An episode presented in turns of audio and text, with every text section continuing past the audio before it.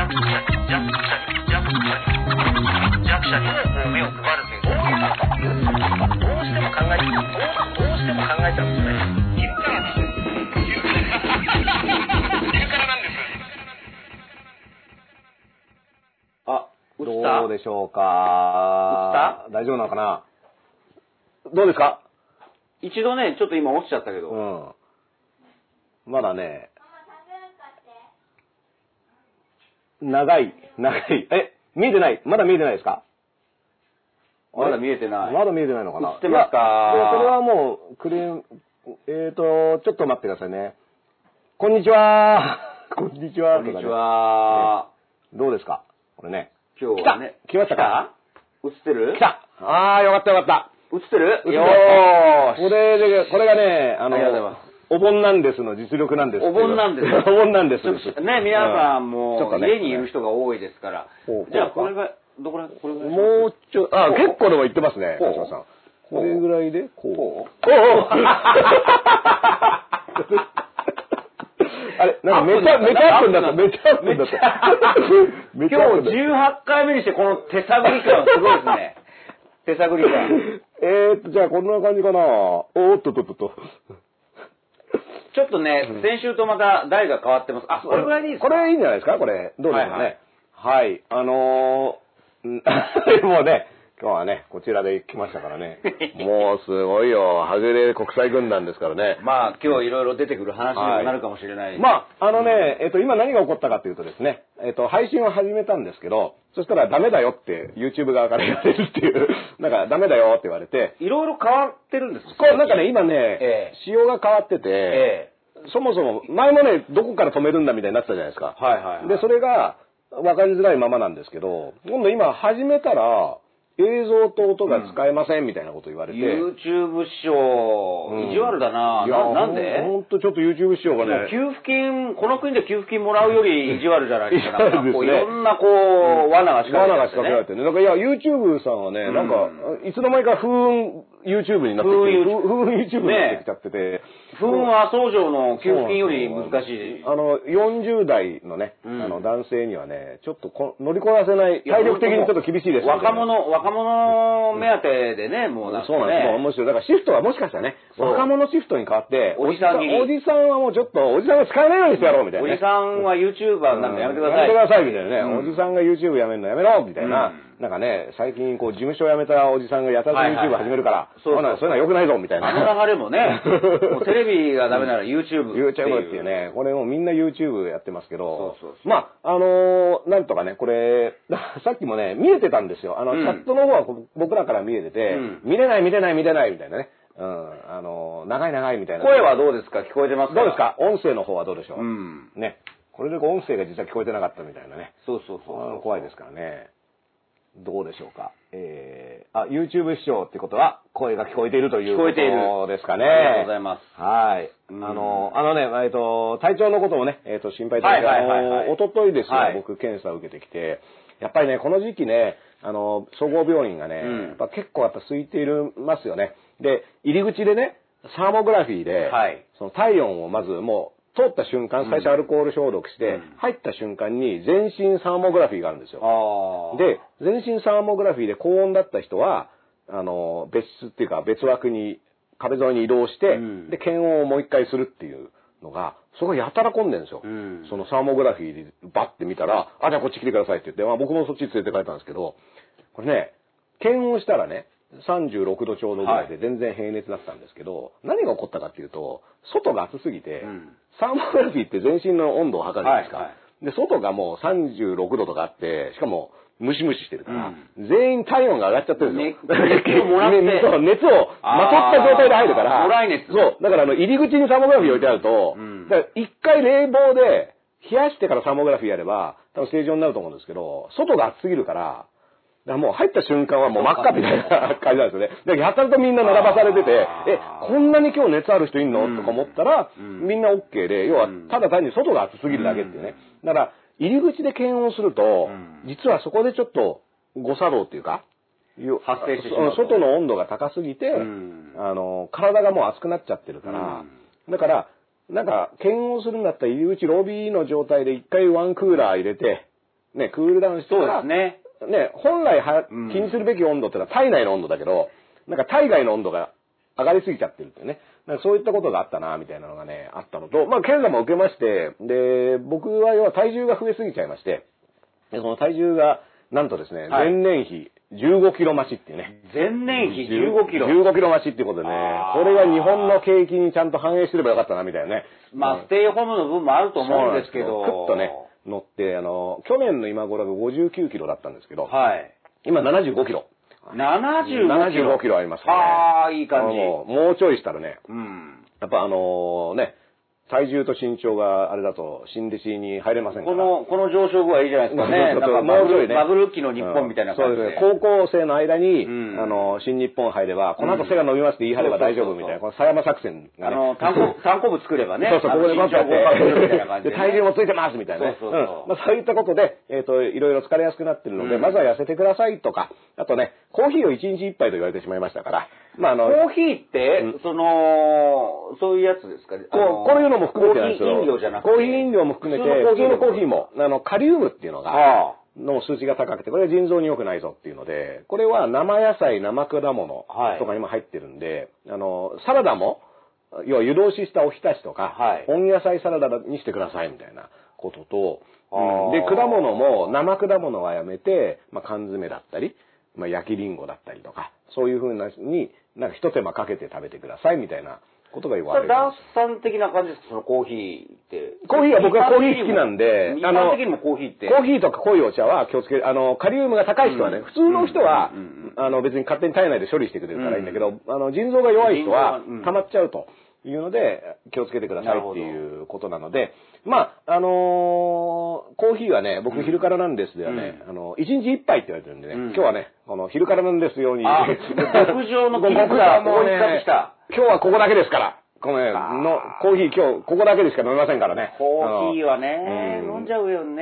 だから他のところで僕が飲んでるの見たら、おいっつってね、あの、うん。警察、コーヒー警察がね、そ出動してね。自粛警察が。うん。もうやめろっつって、自粛、うんコーヒー自粛しろっつってね。あの家に張り紙か貼ってください。そうそうそう、あの、迷惑ですって言って。迷惑です。あなたがコーヒーを飲んでると迷惑なんです。すぐやめてくださいってね。ね。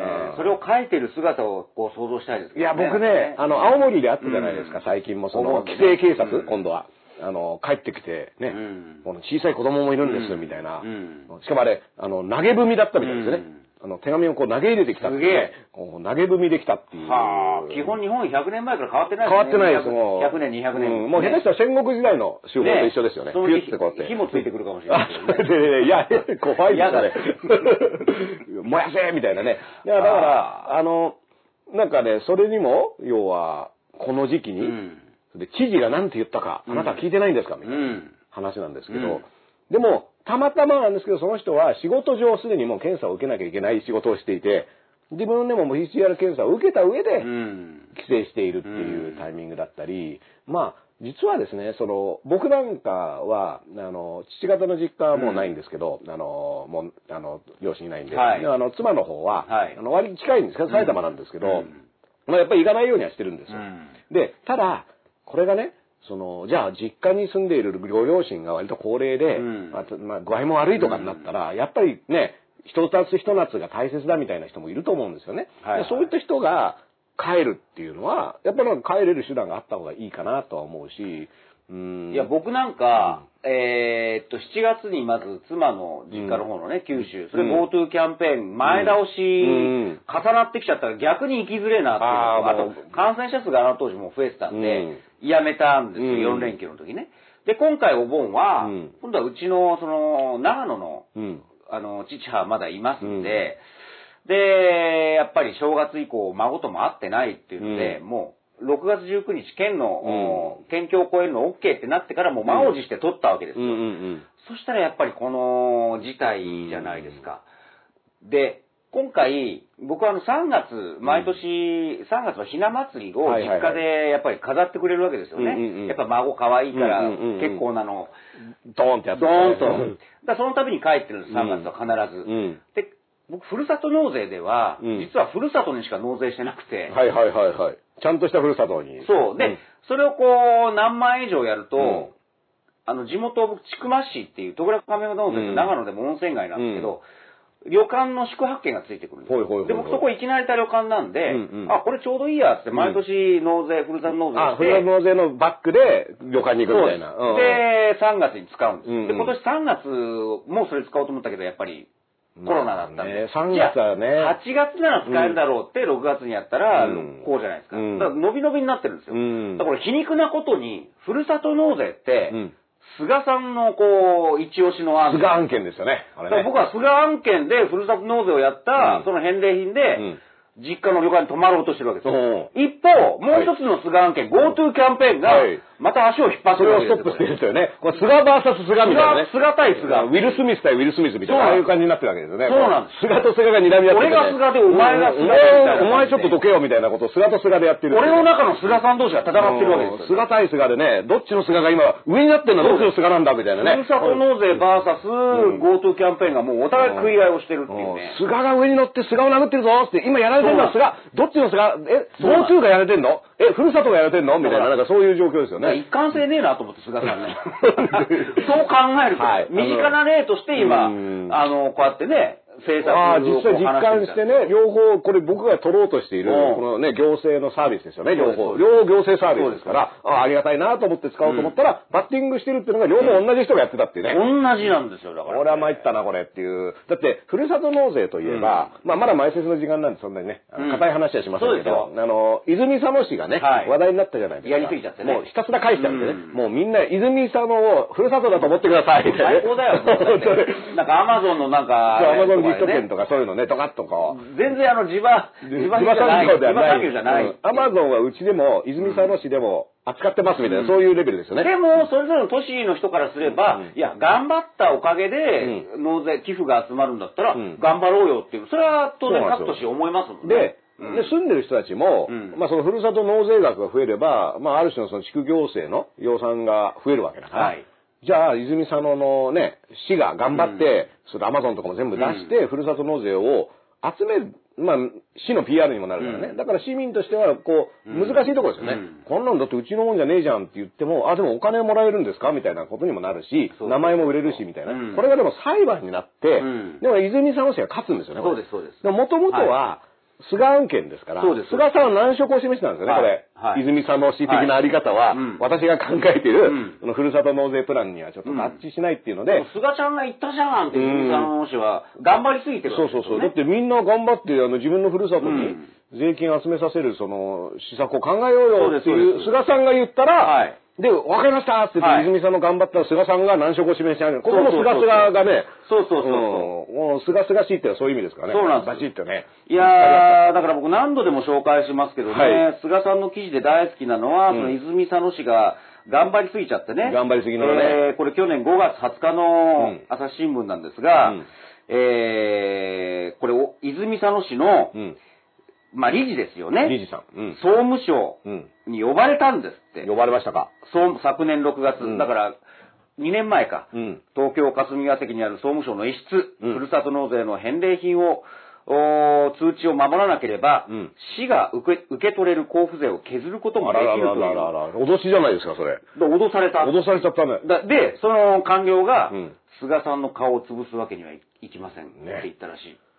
これ、怖い怖い。もう、顔今日は真夏の階段特集で 怖い、今、ドワッとしましたね。菅さんの、うんあの、政策に、うんもう、もう、全力でやったら、うんお前やりすぎだよ。やりすぎだよ。ちょっとは空気読めよって言われる本当お前背中押したじゃねえか、うんみたいなこと言われて。な要は、泉佐野市頑張りすぎ問題って何が問題かっていうと、ふるさと納税っていうキャンペーン自体へのダメージが、そこの制度ってダメじゃんみたいになることを菅さんはやっぱり恐れてるわけですよね。いや、これいい制度だから、そみんなに使ってほしいのに、泉佐野、ちょっとお前、う。やりすぎると、うん。こうん。の、ふるさと納税自体が、うん。だからまず泉佐野市をうん。悪者にしようっていう、うん。GoTo キャンペーンがあったわけですよ、そうなんですよ。GoTo、GoTo キャンペーンがね、うん。そこでもう、もう発生していて、で、泉佐野市は、ちょっとあんたのところには、あの、お金回せなくなるかもしれないけど、いいの？それでも、はいはいはい。ね、頑張るのはいいけど、みたいな。これだってもう、あの、悪大感みたいなね。そうですそうです。なんか、そういう、もう完全に和室で怖い人と話してる。だからお前らがはっちゃけすぎると、う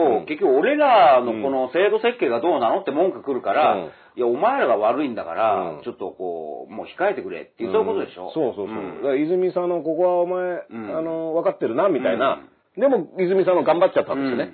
いやいやいやいや、これはね、あの、ここそこは結構たくましいですよね。そうです、そうです。で総務省行って怒られて帰ってきても、いやいやいや、これは俺ら言われた通りやってるだけですから、みたいな。そうなんですよ。だからこれも話って今、例えばコロナでね、うん。例えばそれぞれの首長さんと国のその、なんかこう、やりがいあるじゃないですか。ただその宣伝で、まあ面白いっちゃ面白いし、そうですね。ん、それはそうだろうな。ん。それは都市は頑張ればうん、寄付金が入るっていうんだったら、それは頑張るよ、ね。頑張りますよ。で、そこを緩くしといた方が悪いんだからさ、制度設計そこまで頑張るとは思ってなかったんだよ。っていうのを、要は勝手に決めてたわけですよね、それはね。そうん。で、まあ、泉佐野市、だから裁判もあったけど、もうそれは泉佐野市の、にそういったその規制をかけることはできません。だから、ほら、よく映画でラスベガスとか、なんかうん、カジノとかでさ、うん。なんかすげえギャンブル得意なやつが、もう、もう本当に入っちゃって、うん。もう本当にあの空気をまずにもう勝ちっぱなしになってって、もう、もう、あいつ、あいつ店から連れ出せっていうね。とあのー後ろからうん。菅さんみたいな人が見てるっていう。うん。菅さんが、こう、いろんなテレビ見てるちょっとお客様って、んそうそう、モニターでね、うん。あいつなんであいつ勝ち続けてるあの泉佐野テーブルはなんだうん。それ泉さんのテーブル、じゃんじゃん出しすぎだろ、あれ、みたいな。あいつは泉佐野から来たあいつちょっと勝ちすぎじゃないかうん。ちょっと連れてこいって言って、怖いお兄さんがガッて横に。そういうことですよ、そういうことです。よ。俺みんな見たことあるやつですそうです。だからね映画だけかと思ったらね。007、うん。あのーね、でやってましそうそう、ボンドが勝ちすぎてね。そうですそうですでも、あれは、悪いやつをおびき、愛しの菅っていう回でやってました愛しの菅っていうね。ううん。あの、ん いいですね。もう、菅で、菅、007菅シリーズでそうそうそうそう、全部行くと、ね、そうそうそう菅さんがあの、スーツ着てねそうで、すバッてやってね、うんあの、車に乗ってね、バーって、ああ、なんか、出来上がってきましたね。出来上がってましたポスト安倍は菅だっていうね。そうですよその戦略イメージはやっぱね、ボンドですよね。うんボンドで行けば、ボンド菅っていう。そうそう ボンド菅ってなんか、ちょっとあの、昭和の芸人っぽくていいですね。いやいいですよあのボンド菅です、みたいな。でも必ず、で、菅さんから、あのーいろいろビデオメッセージが送られてきたら、最後爆発する。バーンって言ってねだからもうこれ公文書残さないからみんな。この文章は、読んだ5分後には消滅しますっていう。これ公文書はそれで、もう菅が出した公文書は、読んだ瞬間にすぐ消去しなきゃいけそうなります。あで、実際今やってることってそうじゃないですか。やってますね、今。もうだって今、首007。相官邸でメモ入ったら、お前何メモ取ってんだみたいな感じで、そういう空気があるらしいんですよ。毎日新聞の公そうそうそう文書ぐらいです。あの、書いちゃいけないんですよね。そうそうそう。で、あの、入る、部屋に入るタイミングで、うんその官僚のトップクラスしか入れてもらえなくて、うん要はメモ係の人たちは部屋にも入れてもらえないそう。だからで昔から、うんそうだって言うんだけど、うん。特に今、うん。その流れが、うん。で、しかもあの、桜を見る会からのあの、あ、森友からのあの流れで、公文書についてまた、ちょっとみんなガイドラインやろうって言ったと、たら逆にそれをなんか、じゃあもう作らないようにしようみたいな。だからガイドラインを作ったことによって、もうそのガイドラインに沿う沿うんじゃなくて、もうそもそも乗っかんない、その頃には乗っかんないよ、俺らはまたそういうなんかゲームが始そうなんですよね。メモないから、うんメモの作り方はこういうふうにやろ、やれっていう。すごいよ文章はこういうふうに作ります。あ、じゃあ文章作りません。そう。これは、だから爆破する文章はまだいいんですよ。うん文あの、ビデオメッセージがあるから。ビデオメッセージがね今そのビデオメッセージは作らず、そうそうそうはい、じゃあはい、言いますから、はい、覚えてくださいっていう。う、もうそのレベルに来てますから007を超えたね。007で言うともう顔が半分が影になってる人たちの世界ですよね。だからうん、うんあの会議室、暗い会議室でね顔も見えない、シルエットの中で会話してるみたいなね。あのーあれが今の菅さんの状態ですかいや、だら。からこれ、菅政権になれば、またこういうネタが増えてくんだろうな。菅政権は、今な、ポスト安倍なんて言ってのんきな話をしてますけど、これね、要はね、安倍さんさえね、うん辞めれば、うん安倍さんさえいなくなれば、もうすべて、うん。だからよく言うじゃないですか。代わりは誰だみたいなことを言う人がいて、うん代わりは誰だっていっぱいいるだろうって言うけど、うん誰でもいいっていう話をすると、この誰でもいいパターンの中には菅さんも入ってるわけで。そうですよこのね、菅パターンは、あの、安倍さんより多分ね、結構、あの、めんどくさいことになると思いますよ。だから、あのーソ連、あの、ロシアのなんかおもちゃあるじゃないですか、あの、どんどんどんどん。的漁師か的漁師か。で、安倍さん、ポスト安倍、もう安倍さんじゃなきゃ誰でもいいわって言ってる人よくいるじゃないですか。いや、向いたらもっと強力な、もっと、うん。もっとすごい濃いやつがね。濃い菅さんの的漁師が出てくる。出てくるからね。だから、あの、案外今の問題って安倍さん一人がうん。いなくなれば解決するっていうことでは実は全然ないっていうことね全然違う。もちろん安倍さんがいることによってうん。加速して、うん。ね、あの、いろいろ逆に分かるようになってきてる問題っていうのもあるし、なんならね、その、下手打ってるわけじゃないですか、安倍さんって。はい安倍のマスクもそうだし、その、持続化給付金のトンネルもそうだし、その、森友だって、うん。あそこ2月17日に、そんな私や妻が関わっているようなことがあれば、総理大臣や、ね、議員は、あの、3年前ね、うん。2017年。やめますなんて言っちゃって。だあそこから全て始まったわけあれね、多分菅さんとかああいうことは言わないと思いますよ。ん。で安倍さんぐらいの能力だと、ん。あれを言っちゃうわけだから、うん。だから、その間に問題点がいっぱい出てきた方をちゃんと解決しとかないと、もっと巧妙な人が、ポンって乗っかっちゃうと、もうまず記者会見もやりません。うん。減らしますって、うん。そういうシステム自体も変えていっちゃうというか、うん。なくしていっちゃう可能性ありますからうね。ん。だからね、その指摘は当たらないなんか会見少なくないですか？いや、やってます、やってますよ、みたいな。いや、やってないです、やってないですよね。いや、いや、やってます、やってます、みたいなんで、ん。あれ、やってたの？みたいな。や、やってますから、みたいなことで終わるみたいなね。うん。だこれは、あの、安倍さんが今いる間に、うん。こういった問題ありますよねっていうのをちゃんとテーブルに載せとかないと、もうなんかもうちょっと隠すのが上手い人が出てきちゃうと、ね、あの、007菅になってかいらやー、でもそうですよね何にも存在しないみたいなことになっちゃうかもしれないでね。も、あと1年じゃないですか、長くてもね、うん安倍さん任期がね。うんってなると、それは絶対長門町田霞が関だ、次の人、うん。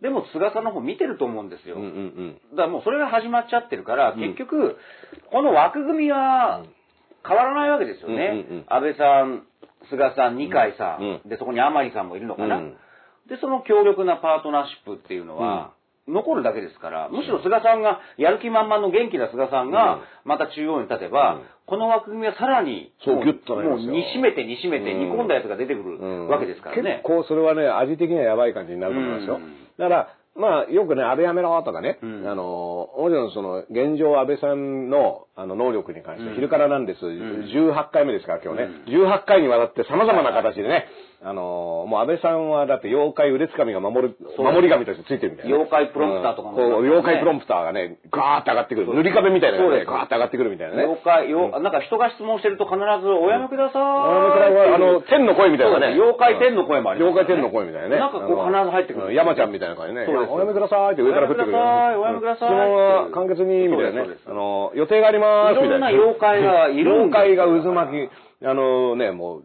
そこら中にいますから、だからうん、それはもう、あの、つどつど言ってますけど、うん。でもこれじゃ安倍さんがいなくなると妖怪全員一緒にいなくなってくれるかっていうとね、妖怪はまだいるっていうね、妖怪はだいぶいますから、そうそうそう。あの、妖怪いるよってことをちゃんとね、これ、あの、この昼からなんですが、妖怪ウォッチって別名がついてますから。だからそのシステムですよね。だから今日の日経の社説かなんかもそこら辺を書いてたわけですよ。うん。せあの、じゃあ、政治指導がなくなればそれでいいのかっていう。うん。いや、そうじゃなくて、もともと二大正当性をこう、前提として、うん。今のお役人のシステムってあるわけだから、でもそれが政権交代しなければ、うん。それはい強い方にお役人は向くに決まってるわけだから、それについて声を上げていかなくちゃいけないのは、まあ有権者だろうみたいな、まあうん。今日の社説に書いてあったんですけど、はい。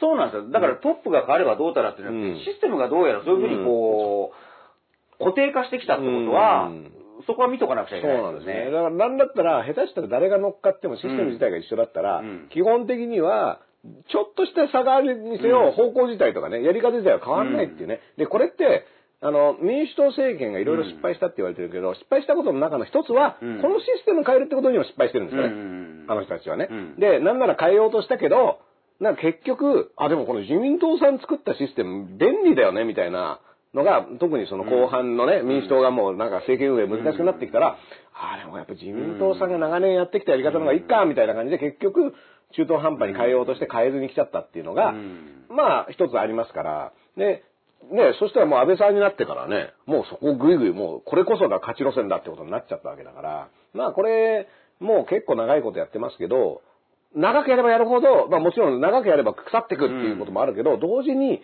変えることも難しくなってきちゃうんだよね。ね。だってそのやり方しか知らないみたいな人がいっぱい出てきちゃうわけだから、うん。だから結構その辺はね、あの、注意してみたいというところでですね、23分ほど前説しましたけどね。ええはい、ということで、あの、片目の、はい 片目の脱掃除ことダースレーダーです。はい。しかしまでどうも、私、昼からなんです。はいね、よろしくお願いしますもう8月のね、はいえっ、と、今日が14。14。もうね、お盆真っ盛りです。もうね、超、超盆みたいなね。はいで、えっ、と、お盆なんですけども、なんかお盆感ねえな、みたいな感じがあるのが、今、前段前説でも言ってたような、やっぱ結構実家帰ってないよね、とか。そうでしょうね。こうなるとね、もうね。まあ、うん。案外、道は混んでたらしいんですけど、電車、新幹線とかは、あの、やっぱ車は、うん。あの、運転手さんもおっしゃってましたけど、車はやっぱり混んでると。これ、うん。3日4日前の話ですけど、うんだから、やっぱり電車とか飛行機でしょうね。まあみんながいる場所っていうのがちょっと、うんあの気をつけてるのかなっていうか。まあでも車は例えば家の車だったら、ね、そのまま乗ってれば密室だから、そんなにね、あの、走りながらね、はいはいあの、感染リスクが高まっていくみたいなことはないとは思うんで。だってさ、分科会のちょうど1週間ぐらい前ですか、分科会の意見、専門家の声を聞いて、うんだってもうすぐお盆だからみたいなことを、い、や、今って、いや、もうお盆だ。だって、うん皆さん考えてみてください。はい本当に、うん。あのー長期休暇を取ってる人って、だいたい先週末ぐらいから、から今週いっぱいでしょ、うん。で、本当にお金持って悠々自適の人って、多分その1週間10日を、すごく長々とロングバケーションロングバケ、はずロングバケしてますよ。ロングトリップしてるロングトリップ。うん。で、もうそれはもう決まってるわけじゃないですか。うんそれを前提に先週の金曜ぐらいに、んお盆のなんか言っていいか悪いか、ちょっと文化会なうん専門家のって、それただのセレモニーだから。セレモニーそうだからそれは先週末になってそういうことを言い出してるってことは、はい、じゃあお金持ってロングバケーション、ロングトリップする人、あどんどん行ってっていう、もうメイク言ってますよねバセにしか見えないんですよね。もうみんな言ってますよね、みたいなね。結局、それは、何を、それこそ埼玉とか長野か、とか、うんせいぜいそれぐらいの実家帰るか帰らないかっていう、うんいわゆるザ庶民に対しては圧をかける。グッと。あれお前ら、もしかして行こうとしてる？みたいな、そうでしょ？ね。本当の規制でしょ、うん。お盆でみんな集まってフライドチキン食うみたいな、うん。まあ CM のイメージですけど、でも本当にこの1週間10日を丸々こうね、だってそんなの使って、な、なんならもうね、うん。1ヶ月前とかにね、全部もう、そ整えてます。で、しかも東京発で GoTo キャンペーンの割引と関係ない人ですよ。でもう遠出してる人には、はい、どんどん早く行って行ってっていうもう目配せにしか見えないんです。これだから余裕のある人はうん。どうぞって言って結構ギリギリまで逆にね気にしながらうん、あの、どうしようか、どうしようかね、でもまあ、ちょっとな判断、あの、帰りたいね、みたいなのを、逡巡してた人ほど、先週の金曜日ぐらいでもどうしようかってね。で、今みんなこう、本当にそうですよね、うん。って小池さんのおっしゃる通りでってね。で、西村さんのおっしゃる通りで、みたいなこ、こう、で自粛してるわけですよね。うん。で、田舎からも、ちょっと今回やめてくれっていうね、やっぱり年老いた父とか母とかは、やっぱり心配になるじゃないですか。うん。だからこっちはまあ大丈夫だよ、対策もしていくし、うんと思うけど、うん。まあじゃあやめとこうっていう。大体そういう人多いと思うんですよ。そうそうそう、そのパターンが多いと思うし、だから結局今、あの楽しんでるのは誰で、我慢してるのは誰かっていうのは割とね、ちゃんと見ていくとね、あれ？なんか、あ、君とこも行かない、君とこも行かないっていうのと、僕らが普段会話する人はみんな行かないけど、会ったことないような人たちはみんなイエーイみたいな感じになって、イエーイってもキャッホーヤッホーってね、やってる可能性ありますで、そのから。中間で、そこまでまあ、あのーロングバケーションでもない、うん。だけど自意識は高い、何か言ってるったら、なんか、ね、GoTo で旅館来たけど、こんな飯多いみたいな。大失敗みたいなね。そうそうそう。やってましたね。自意識高めで、お盆に炎上するって嫌だよね、なんかうんね。もう、そこはあの燃やさない方がいいよね。お盆に炎上するってさ、それ炎上、炎上マーケティングなんでもないよね。うん。そんなま、お盆に炎上するマーケティングなんか、それマーケティングじゃないだってそこはマーケティング休みの時ですからね。。そうん。ただの暇な人の火遊びみたいなもんですよ。そうまあね、あの、大文字みたいなね。うんあの、つけちゃうねつけちゃうみたいなね。あれは、あの、おおと思いましたけど。いやー、あれもね、だから、でもそうは言ってもね、京都の地元の人にとっては大切にしてるあれ、儀式ですよ。うんそれをもうついちゃったのかよ。ついちゃって、えーって、ついてるよみたいな感じですよね。うん。だから、まあ、今だからそういった意味でもね、いろいろごちゃごちゃなんですけど、うん。あの、言ったその論化けしてる人たちね、うん。例えば8月じゃあ長めに休み取ろうっていう、うん。その計画いつしたかっていうと、下手したら7月のね、そうです、そうです、そうです。あの、GoTo をじゃあやるぞって言ってた時期ですよ。あの、遅くてもですよ。そうですなんなら、うん。遅くてもそれぐらいには、うん。あの、どこどこ行こうかみたいなのやってたと思うし、で、その時に何のメッセージを出したかっていうと、GoTo、いやもうどんどん行こうよって言って、もう今ね、V 字回復だから、そうそう。旅行行って、バンバンお金使ってくださいよっていうのを、JTB さんね、JTB さんでツアーを組んで、行きましょうっていうのは7月の、うん。だから今、ちゃんと休んでる人はそのぐらいに計画はい。で、GoTo で休んでるわけですよね。うん。だけど、その時に、え、GoTo いいの？とか、あと、GoTo はいいけど規制はダメよとか言ってるタイミングでまだ決めてない人たち。うん。だからこれが、割とだからその庶民派の多くの人たちですよね。だから、結局誰に向かってメッセージ出してたんだろうなっていうのが、そうですまあなんかね、だこれ、12日の日経なんですけどね、GoTo 登録3割止まりで、うん。中小の宿泊施設は広がってない。あら。で、結局じゃあどうなってるかって言ったら、恩恵は大手に偏っていると。日経が出してるんですよ、これ。な日経っていうことはね、あの、正式名称日本経済新聞ですから。もう経済を回したいおじさんが、経済回したい。あ、これね、口気持ちよくなりますから、みんなね。経済回そうよ俺は経済を回す。そう。経済を回す。回そうって言うとなんか大人になった気持ちになるじゃないですか。うんそれ先週言いましたけど。うんで、日経なんてまさにそうじゃないですか。でもその日経も、いや、そうは言っても GoTo はうん、なんか大手に偏ってて、えー、中小零細は大丈夫かってちょっと心配してるんです。3割ですよね。うん3割っていうことは、1兆円を超える巨大事業の恩恵が大手事業者に偏りかねないって、まあこれ新聞論法で。金ないってことは、金ないもう、もう片割れそうもうそっち行っちゃってるわけ大ですね。手が儲けてるだけだろって日経が書いてるわけです。うんで、日経もね、これ一面でバーンって書くかと思いきや、うん2ページぐらいめくったところにさりげなく書いてるんですよ。あヒュッと出てくると。うん。でも、まあ、GoTo の現状分析で、僕だから7月のはい。GoTo のあの4連休の前のタイミングでもう言った記憶があるんですけど、これって効果あったかどうかを検証した方がいいですよねと。はい。だって、そうそうそうそう。特に使う人は、うん。大義名分としては、もう今大変な観光業界、旅行業界、観光地とか旅行業業界を救うんだってはいはい。でこれは助け合いの精神で、うん。ちゃんとお金を使ってあげて、それで、あの、それぞれが助け合いなんだっていう、ある種の美辞麗句があったわけで、ね。やっぱりそれはじゃあ行くってことは、うん。これで助かる人もあるんだなと思ったのが、はい。大手を助けてたということになってしまうと、あれなんか思ってたことと違うぞっていう、いや、面白いですよ。これダースさんが言った通りで、うん。昨日の読売がですよ、はい。えー GoTo 効果不透明って書いてあります。もうね、透明なものはかつてあったことこれがあったのかってねは記者の方の解説のうん。ページでそう書いてあります。おー。だからやっぱり、まあ、ね。東京も排除されてね。うん。だから結構、あのーもちろんね、その菅さんのね、肝入りキャンペーン、二階さん、菅さんで、だからうん、これもなんか、なんだかんだ言って、でも、それでも、この業界にはいいことがあったとかね、うん。この人たちは結構それで、なんとかなったんだっていう、うん。だってその観光地のかあの苦しい声とかも聞いてるわけじゃないですか、うん。それこそ、その、いろんな観光地で全然人が来ないとかね。それはそれで何とかしてあげたいなっていうのは、それもみんな共通の思いですけど、このやり方でいいのかっていうのは、はいはい。ハテナが浮かんでた中でやったわけじゃないですか。でも、うんいや、GoTo だって言って、うんで、これでしかも効果もなかったってことになると、これはね、全然規模は違いますけど、アベノマスクも、あれも、言ったらこれもいいことはあるだろうと。いやー、ね本当です。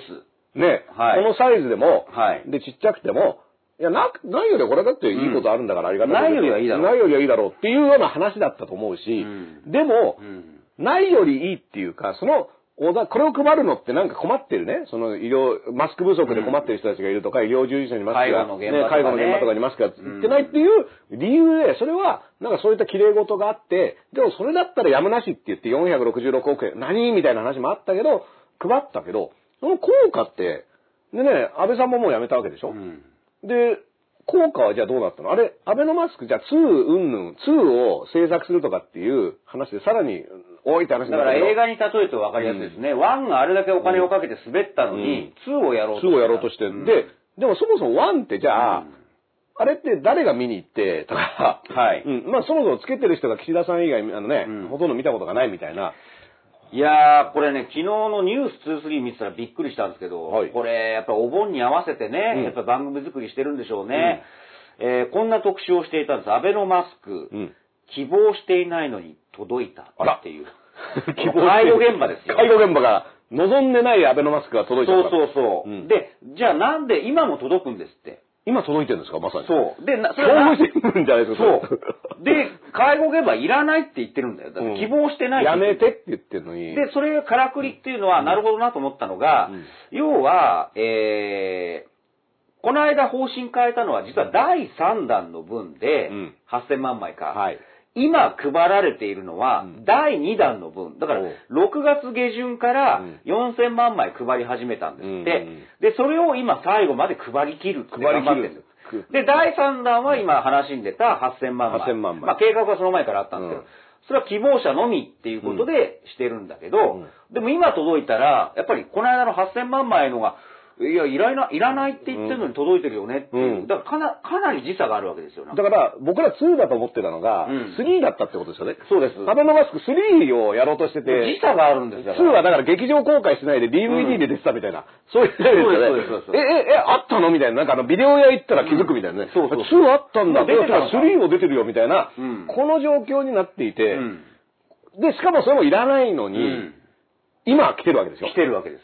で、これ配った方は、うん。これね、よく出てくるのが、一定の効果はあったと思うとか、勝手に言ってるじゃないですか。うん。厚労省とかがね。いや、あのー今後第2波に備えて必要な分は配、あのー必要だという声も聞くみたいなね。でもこれって、言う、渡してる方が勝手に言ってるだけで、で、しかも規制リリースとして、いや、だって私は送りましたよ、みたいな、この実績みたいなのって、うん。使われた実績じゃなくて、配った実績だけで、これだけのことをやりましたって言ってるけど、こういうのって大事なのは、これがどう使われて、どう現場で役に立ったかっていうのが実績じゃないですか。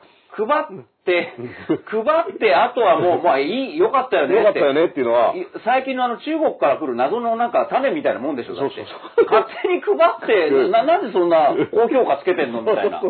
あれと同じじゃないですか。何、フィッシングっていうの？なんかよくわかんないけど。あれ、あ中国、アベノマスクって中国の種ですよ、あれ。まあまあ、あの、東南アジアの種みたいな、ね。そうえなんか勝手に送ってきたけど、で、うんなんかすげえ高評価。高評価、高評価。いいね、いいね、みたいな。送った方は高評価だぞ、みたいな。いいね、みたいなね。いや、よくわかんねえし。ありがたく使わせていただいてますみたいな、身内の人の声だけ上がまた今日大事なこと気づいちゃいましたね。うん中国の種中国の種と一緒、アベノママスクはね。うんだしかも、あの、DVD スルーで出てたみたいなね。そうそう。あのパート2かよ、これパート2あった。あ、そうなんだってね。うんこれあの、ふ普通のレンタルビデオ屋のなんかあの、ガチャガラガラ置いてある箱とかね、うんあの、100円で借りれますみたいなの置いてると出てきたみたいなね。そうそうあの全然気づいてなかった。うんワンだけあんなに大々的に公開してたのにみたいなね。中国の種はさ、これ、みんな開封、ね、勝手に開けちゃいけないぞとか、あれだけすげえ、こう、報道したり、やり方、アベノマスクに関しては結構そこら辺の注意とかないよね。まあでも開けてない人が多いとは聞きます。そうそう中国のせいでアベノマスク、どっちが開けてない選手権そうそうそうそう。ね案外アベノマスクも開けてないっていうかね。送りつけたのは同じみたいな。うん。まあ、だから、こういった、その効果測定、そのうん。GoTo もそうだし、マスクもそうですけど、まあだから、なんだかんだじゃあやるっていうのに、一部の利はあったとしても、うん。やったからには、もう何が、どういう効果があったのかっていうのを、これをチェックしていくっていう ことをやんないと、うん。僕だからね、あのこの番組でもね、うん。あのやっぱり東京都民ですから我々、はい。やっぱりあのなんだかんだちょっと東京に偏ってしまってね、うん。本当は大阪のことをいっぱいやりたいんですけど、うん。東京に偏ってしまった中で、またあのクラスターがね、はい。発生したお店っていうのが、うん。ね、まあこれこういう店で出たんですよって、はい。あのけしからんみたいな話で、はい。これは別にクラスターが発生する店がけしからんかどうかっていうのはまた別として、これがね、シールはもう貼ってるっていう。ステッカーね。うん。うん。感染防止のあのレインボーシール、あのー、先週小池さんが T シャツ T にシャツグッてこうやってね、あんな脱ぎ方方あるんだみたいなね。そうそうそうほら、だから菅が脱いでるなら私も脱ぐよみたいな、そう。いうね、こう、そっちで張り合っちゃってね。ドーンって感じだったんだけど、うん。これで何がやったかっていうと、うん。なんかステッカーを、あのー感染防止に協力してるっていうはい。のを、してますよっていうお店は貼ってくださいっていうステッカーが出ると。うん。で、これ貼ってる店を、先週小池さんは言ってたんですよ。そうなんです。貼ってる店を、に行ってくれと。うん。なぜならそこは感染防止協力を徹底しているところですからと。言って、あ、そういうなんか、あのーで、じゃあどれ、貼ってる店ってどんなハードルで、はいはいはい。さっきの YouTube 師匠のね、はいハードル、結構高いハードルとかありましたけど、ね、あとあのー雇用調整助成金のハードルみたいなね、うん。なんかいろいろ大変なことやるのかなと思ったら、なんか項目チェックしていくと誰でもダウンロードを。オンライン経由で自己申告制ですよね、自分で言えやってるぜって言えば。うん。もらえるんでで、すね。申請フォームで事業者情報を登録し、うん感染防止対策を選択すれば発行される。うん使用のプリンターからの印刷がメインで対策ができない場合の罰則もない。これ、夕刊富士が書いてるんですけど、まあだから言ってみれば、そうなんですよ。僕もね、まあ皆さんもそうですけど、外歩いてて飲食店、ああ、うんステッカー貼ってあるって、うん漠然と思いませんでした？うんうんこれどういうお店がもらえるのかな？もらえるんじゃないんですか自分で印刷するんですよ、もらうっていうことですらなく、うん。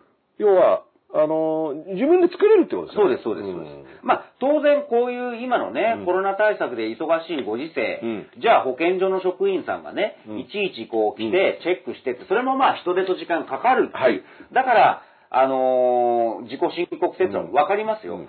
分かりますけど、そうは言ってもなんか、なんか投げすぎじゃね？投げすぎですよね。投げすぎの上に、うん。でもそれでも先週、知事は、その貼ってあるお店に行くようにって言ってたんですよ。そうそうそうそうそう。そうそう。だからそれは、ってことはもう、都の責任ですよね。うんだから、東京都という立策でねの立場としては、じゃあ我々このシールを発行して、うんで、このシールを貼ってるお店は大丈夫ですと、これは都のお墨付きですよと。うんで、実際にお墨付きを与えるんだったら、さっき言ったように本当に必要だったら保健所の職員とかを、都の職員をいちいちチェックして、はい、こんなちゃんとやってますねとか、入り口どうなってるんですかってことをやるっていうことが担保としてあるはずなのにそうですそう、で、それはじゃあどっちがやることなのかって言ったら、うん都がお墨付きを与えてんだったら、それは都の仕事だと思うんですよね。そうそうそうそう。だけど、都都の仕事じゃなかったんだ、そこみたいな。だからね、また今日日経なんですけど、都の幹部は、うんえーお墨付きを意味するわけではないないっていうのを、お墨付きじゃないんだと。だからこれ面白いんだけど、だその性善説に頼ってるわけですよ。うん。つまり、じゃあ、その都のお対策としてですね、自分で、そのサイトに、うん。あの、来てですね、うん。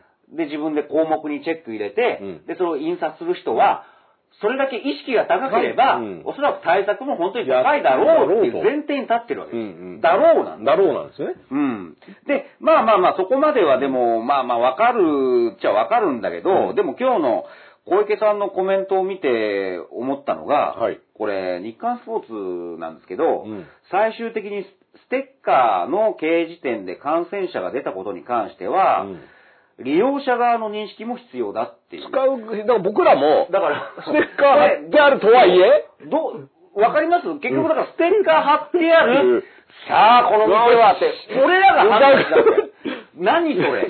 じゃあ、それ、なんか、一個余計考えるポイントね、だって貼って、全部貼ってなかったら、やっぱ気にする人は、あの、アルコールあんのかなとか、席離してそ、ディスタンスとか守られてんのかなとか、ね、あの、店員さんはどういう。むしろね、貼ってなければ、貼ってなければ、平等に確認するけど、貼ってあった上で、で、利用者の認識を、だもう一個、深く疑えってことですよね。貼ってあるけど、もうね、うん一億総一級さんですよ。さては、この屏風の虎を、逆に、うん、うん出すからには、みたいな。そうそうそうそううん。頼もうって、ポンポンって居酒屋入んなくちゃいけない。いかって言って、わか、わかった、解けたみたいなね。解けた解けたって言って。お主、そっちの、そっちの対策は？みたいな。重さ、ペッパーみたいな感じで。バーンってね。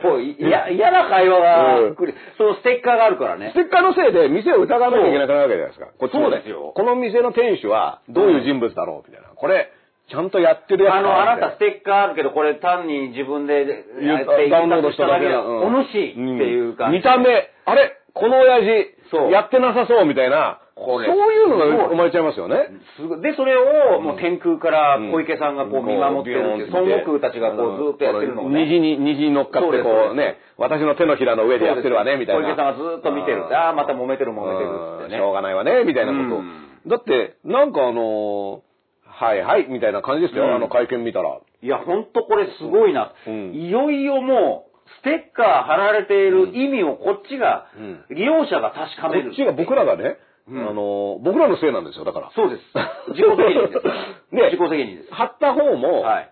ね、やってないっていう、僕らが疑うわけじゃないですか。うんお店、うん大丈夫この店っていうのも、お店の、やっぱその、お店がちゃんとやってる感出さなかったからみたいなお店のせいになっちゃうんですよね。はいでもな、なんでそういったことが起こってるかっていうと、都が、ステッカーをダウンロードしなさいみたいなのを言ってきたからなんですよね。これ何なのじゃあこれっていうね。うんこれは、東京アラートの時の説明も、うん。別に、これは何の効果があったんですかとか、どうすりゃいいんですかっていうんじゃなくて、いや、みんな気になったでしょみたいな、うん気になったから正解なんです。うん。このレインボーステッカーも、み、みんな一回、この店大丈夫かって気になったから効果があったんですって言って、うんなんかこれってなんか人間がどんどん癒やしくなっていく方向に行ってねえかみたいな、そうですね。なんかこう、本当に小池さんが上の方から下々の、うんなんかこう、争いをこう、ちょっと戦わせてる感じしますよね。これでもね、確かにだから言ってましたよね、うん小池さんは自己責任だと。そうです、そうです。全部自分でやって、しかも今はね、自粛から自営だと。うんだから、ステッカーが貼ってある程度でね、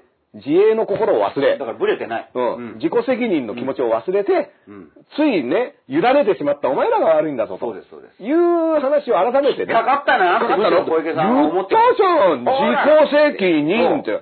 全部あんたらのせいなんだよっていうりやがったってうんステッカーをベリってやると、あの T シャツのなんか鬼の顔が出てくる鬼が。自己責任。あなたのせい。誰のせいでもなく、あなたのせいですって書いてあるってね。すごい都市住んだからね、うん大阪のイソジンがどうたるのか、僕らも言えないわけですよ言えないっていうかね、どっちかっていうとね。すごい人が担いじゃってるからねレインボーはね、うんだいぶやばいですよ。そう。だって、あのー近所のコンビニにも貼ってありましたよ。うんあの、レインボーシールは。だから、例えば、イソジンでプーってこう、吹きかけるとね。きっかけで正体が現れるみたいな。何か色変わったら、それが、だから、本当の答えなのかもしれないけどね。面白いですね。うんあの、イソジンをピュッてやると、正体が現れて、外れとかね小池さんは、やっぱり吉村さんは目の上の単行、目の下の単行部的に思ってるから、そこにイソジンが有効なのかもしれない。もしかしただからら、これ、れもうイソジン対策を打ってる本当にいい店は色は変わんないけど、あ、イソジンをかけても、そう。虹のままだっていうのがねそ。れ効果実験してください、それ。そうそうそう。これ嘘みたいな本当の話。本当の話ですよ、って言ってね。これね、あの、だからってイソジン買いに走っちゃダメでしょ。1時間半前に、そうそうそう1時間半前に知ってたインサイダー疑惑うん。うん私は1時間半前に知っててね、株を買ったらいいんじゃないかと思ったけどね、うんなんて、あの、卵屋のね卵屋で働いてる人の弟が言ってましたけど。卵屋さんねう卵屋さんのね。まあでも、あれはでも、本当だと思いますよ。いや本当だと思うだって、あの僕も鹿島さんもね、うんテレビの現場とかもありますけど、うんうんそんなね、うん本番になってね、うんいきなり商品ずらってのはないですから。ないです、ないです。うん。なんだったらそのカメラにね、どうやって映すか。だってあれカメラワーク見てくださいよ。う嘘のような本当の話からのボンですから。そうです。ってことは、どこに置いてカメラの動きとかっていうのもちゃんと、これねだ、ってああいうのって、例えばですよ、ああいう情報バラエティって、うん。1日2日前にはアンケートが来て、うん。で、自分がこれ喋りたい項目とかあって、それをピックアップしてです。で、じゃあこれに関してはテリーさんお話しください。まあ、うん。テリーさんはまあ、重鎮だから、うんもうフリーハンドでうん、いいかようにも話してもいいんだけど、自分が話したい項目っていうのはやっぱり1日前に決まってますからね。で、本番前にも前打ちがあって、うん。じゃあ今日の流れこれとこれとこれがあるけど、あのーこれについてなんか、うん。あの、喋れるエピソードとかありますか？みたいな。もちろんその中中での喋る、あの、残り2分ってなった時の取り合いっていうのは、うん。それはデーブさんとか、うん。テリーさんとか、うんまあ上手ですよ、太蔵さんとか。大久保さん。大久保さんではなくて、あ、スペクターそうそうそう。スペクターさん。スペクターさん今、あれ？と思ったけど。デーブ大久保さん。デーブ大久保さんもうまいな。うん、うまいですよね。もうキュッとね。だからその取り合いがあるわけですよ。だからそれはやっぱり、そこはもうガチの戦いだけど、基本でも、流れはうん。決まっていて、大体だから何分ぐらいこのコーナーありますからこの人、この人、この人。これは別に企業秘密でもなく見てりゃわかりますよね。でもちろんそこからいかに脱線するかが、ああいう番組の楽しいところだから。あの、司会の人の能力っていうのは、その脱線を時間内にそうです。次のコーナーにキュッと持っていくみたそ。いう。な。だからアンケート、これ悪いということじゃなくて、当然なんですよ。うんうんうん。だって初めて来るゲストの人が、じゃあ自分、あの、まあ、何にも喋れないで終わっちゃう場合もあるじゃないですか。でもここだけはちょっと、するっていうのを出すためにアンケートってあるわけだから。あの、初めて行くゲストのことが僕は多いんですけども、うんうんうんうんもう本当にそのことだけがいきなり振られることありますからね。あの、何も喋んないでこうやって言うとそうそうそう、急に、そういえばタースデーだったのは、みたいな。感じでそうそうそう、あ、ちゃんとそこはやるんだ、みたいな。ね。だからそれは向こうの優しさでむしろ呼んだからにはね、うん。そこは絶対っていう。そういうのを頭に入れると、その中でもやっぱりこう、急に入ってくる人とかいるわけですよ。それでも、それでもね、うんそれでもそこも俺闘技をみたいなね。そうそうそうそうそうんな若手にそんなものは喋らせねえみたいなこともあるし。そう。そこは面白いですよ。ん本当逆にそういう筋がある上でのガチが行わこれるから。がね、テレビの現場ですから、うんまあ、あのーね、そのワイドショーとか毎日ネタを提供してるわけだから、じゃあ何曜日はこの人がいてうんっていうのを事前にある程度は組みますよ。だから、この場合も、じゃあその、吉村さんとかね、うん話すんだっていうことになって、じゃあどういうネタを持ってくるんですかって言ったら、こういう話があるんですよっていうのはね、少なくとも一定数の人には、うん。まあ、分かっていると。まあそうでしょうね。うんでこれテリーさんは1時間半前って言いましたけど、うん1時間半前っていうのはだからその前打ちぐらいのタイミングですよね。それでカメラでしかもカメラリハとかをやって出る演者ですからね。うんっていうことはもっと言えば、スタッフの人はもっと前からもっと前から知ってますよね。だから、これも性善説にうん乗っ取ればね、いや、そんなテレビでね、あの、これからやる情報を事前に知ってたからってね、株は買いませんよ、みたいなのが俺は性善説ですよ。うんだから、ただね、どういう、僕はね、あの、レインボーステッカー以来人を疑うようになりましたから。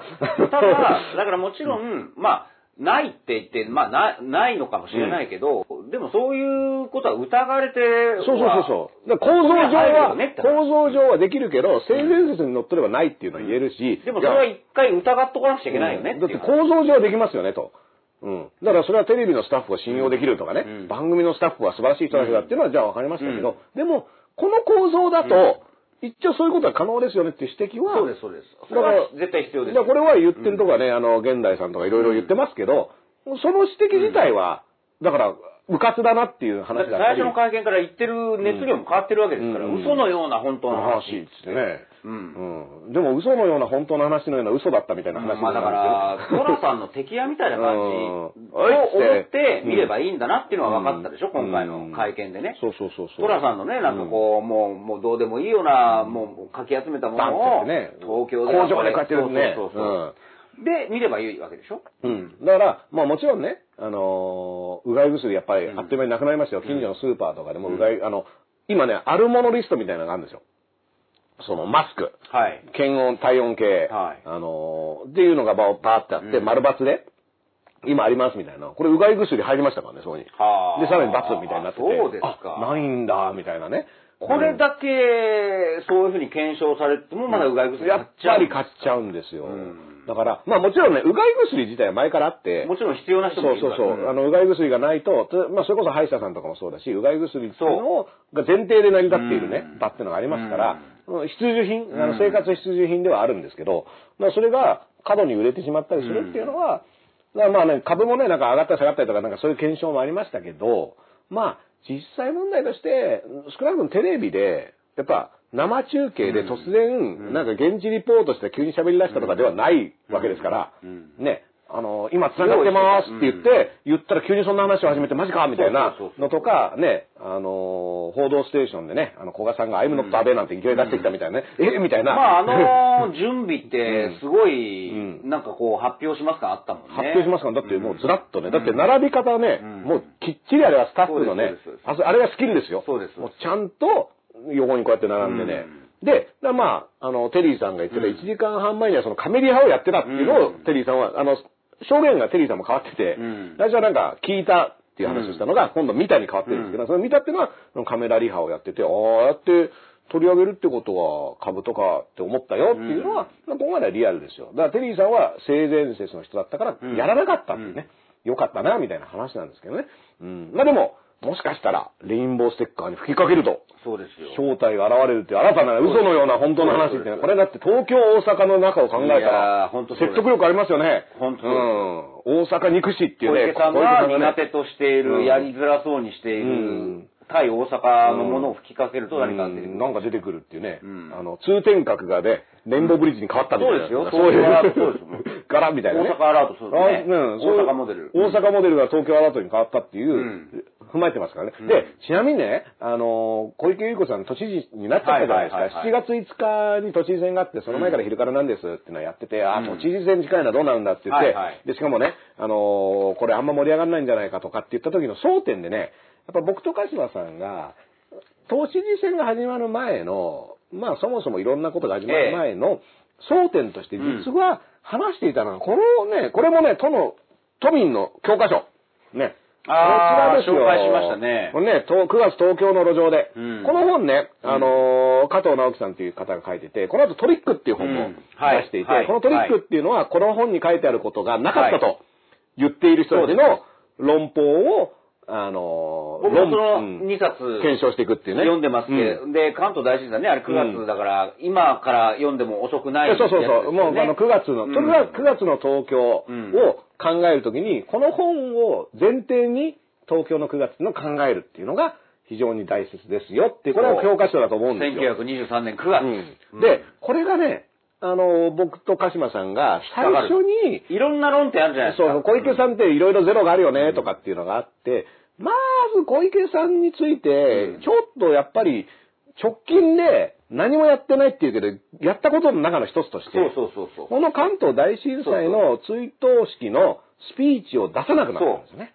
だから小池さんでや、やってないじゃないか、公約実現してないじゃないかっていう目線も必要だけど、じゃあ逆にこの4年間で何をやったのかかっていうね。これがしか、これ浮かび上がってくるわけです浮かび上がってきて、うん。で、これに関しては、実はその都知事選が始まった後も、うんその、チューズライフのと党首討論、あのー討論みたいなのがあって、うん。あれもちょっと面白かったのは、あの、丸抜でお答えくださいっていう質問を、はいはい。チューズライフ側が出して、はいはい。あれ確かあの、山本さんと小野さんと宇都宮さんが出てて、うん。ちょっと小池さんで喋ってたと思うんですけど、この丸抜でお答えくださいっていうのを出したら、小池さんだけ三角で答えてきてて、はいはいはい。で、その他のうん。討論会に出てた人たちは三角の存在を聞いてなく、うん。え、三角あんの？みたいな話で、これはだから小池さんが自分のフリップ芸の一つとしてね、ね。あ、これは三角で出してきたけど、三角って何かっていうと、うん。答えないってことですよ。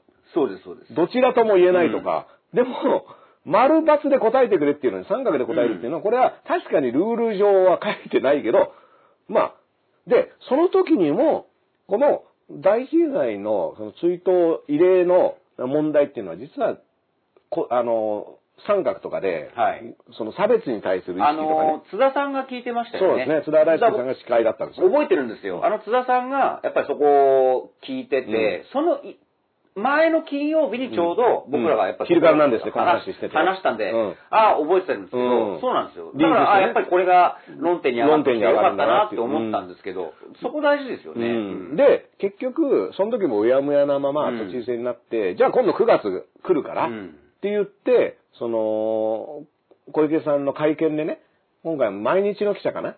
聞いたんですよね。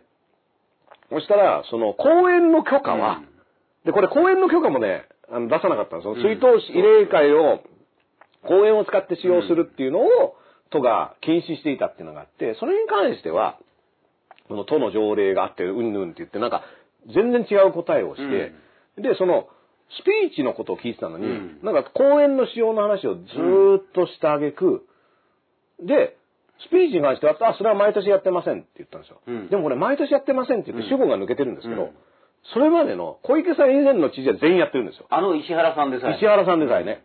毎年やってないのは小池さんだけなんですよ。うん。でも、私は毎年やってませんって言わないんですよね。だから、そこの4年間の確か1年目か2年目かで変えたんですよね。変えたんですうんやめたと。でやめたっていうのは、それまでずっとやってきただこと。を。から毎年って去年、一昨年ぐらいのことと比べてるだけで、そうなんしかも自分と比べてるだけで、うん。だから、それは、あの、明らかに意思を持ってやめてるってことなんですよね。で、うん。これは何かっていうと、その、関東大震災の時のデマで、朝鮮人、大あの住んでいた朝鮮人の虐殺があったぞと言ったのを、その震災で様々な理由で亡くなった方みたいな言い方に小池さんは書いてる。小池さんの論理としては全部まとめてうん。やればいいじゃないってことなんだけど、だけど違うんですよ、ね。違うこれ震災で亡くなった人たちがまずいて、うん。で、その後震災でうん。生き延びてるんですよ、その、生き延びた人たちが、この混乱に乗じて、なんかやったぞっていうデマが生き延びたにもかかわらず、朝鮮人が暴れてるっていうデマを流されて、うん。それで、それをこう、そのまま信じた人に殺されちゃったわけで、うん。これは震災で亡くなったのとは別の、別です。虐殺なんですよ。虐殺なんです。人災な、うん。そう。人で天災じゃなくて人災なんですよ。で、だから分けてやってる。分けてやってるし、なんなら、その、天災に関しては常にな、いつ何が起こるかもわかんないから、その備えはしておいた方がいいと思うけど、人災を繰り返さないために、やっぱりこの心に刻んでおくことと自分たちがかつてやったことはこうですっていうことに対して、まあ、その追悼の、あの、慰霊の会っていうのは何であるかって言ったら、こういうことやっちゃったから、これはもう事実でやっちゃってるから、こんなことは絶対しちゃダメですよねっていうのを、で、これは東京都のトップとしてはね、一番肝に銘じなきゃいけないことだと思うんですよ。だって東京で起こったことなんだから。だからそれをまとめてやろう、いばいいじゃないってことは、この人災があったってことをうやむやにしようと思ってんじゃないってさ、うん疑われてしょうがない仕方ないんですよね。で、うんなんだ、それまでの知事は、どんな人で、それ石原慎太郎さんでさえやっていたことなのに、これをやめるっていうことに特段の意味がないっていう説明は絶対成立しないんですよね。だから、そこは絶対にちゃんと聞かなきゃいけない。でも今回もやりませんっていうことは言ったんですよ。その、スピーチは送ることはしないと。これは小池さんのいろんな、いろんなこう憶測だったりね、そのカイロ大学のことがいろいろある中で明確に小池さんが出してるメッセージで、そうですそうですでそれに対する評価。政策ですようんそれに対する評価っていうのを僕ら島民としてはしなきゃいけないし。散々言ってましたよね。うん。っていう話が、うん実は都知事選の前に、うん。あの、していて、で、まあこのバックナンバーで散々やってますよ。うんそうそう。で、女帝面白いって話は、うんあの、女帝は都民の教科書だっていうのもやってまして、やってますよで、女帝は面白いですよ。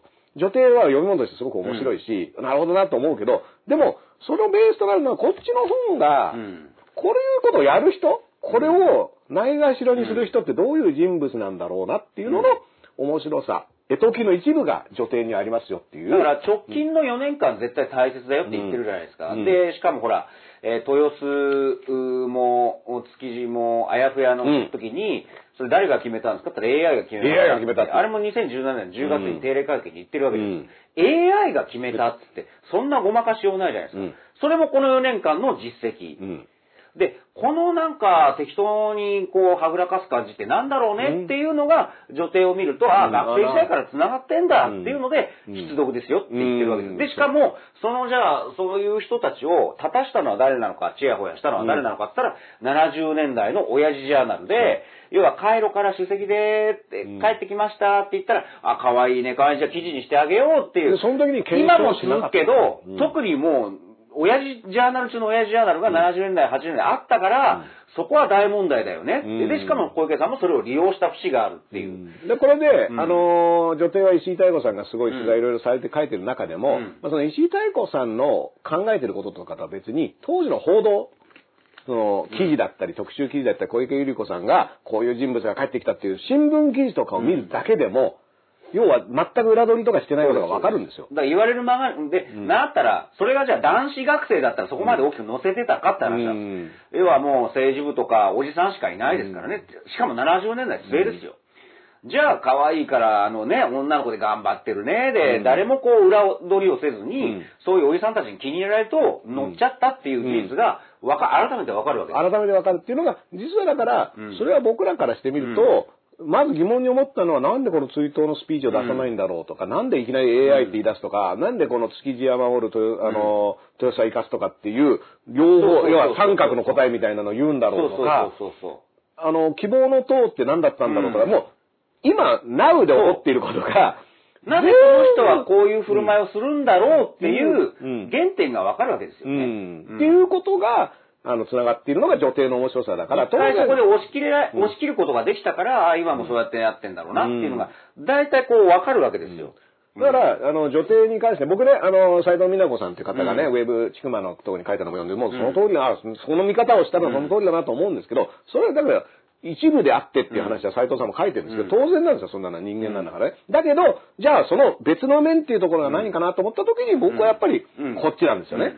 こっちが僕は大事だなと思っていて、で、これ9月は来月ですから、うんだからこの時に小池さんが何をやるのかなっていうのは、今起こっていることとしてやっぱちゃんとね、このレインボーの T シャツとかね、ステッカー貼って、で、これを上からおほほって見てる、おほほで怒られた小池さんっていうのがいましたけど、これ小池小池でね。うんで、あのーそういう、えっ、と、今起こっていることっていうのを、の、なんか、解析というか自分で考える。で、これがね、自分らの都知事ですから、うん言ってもね。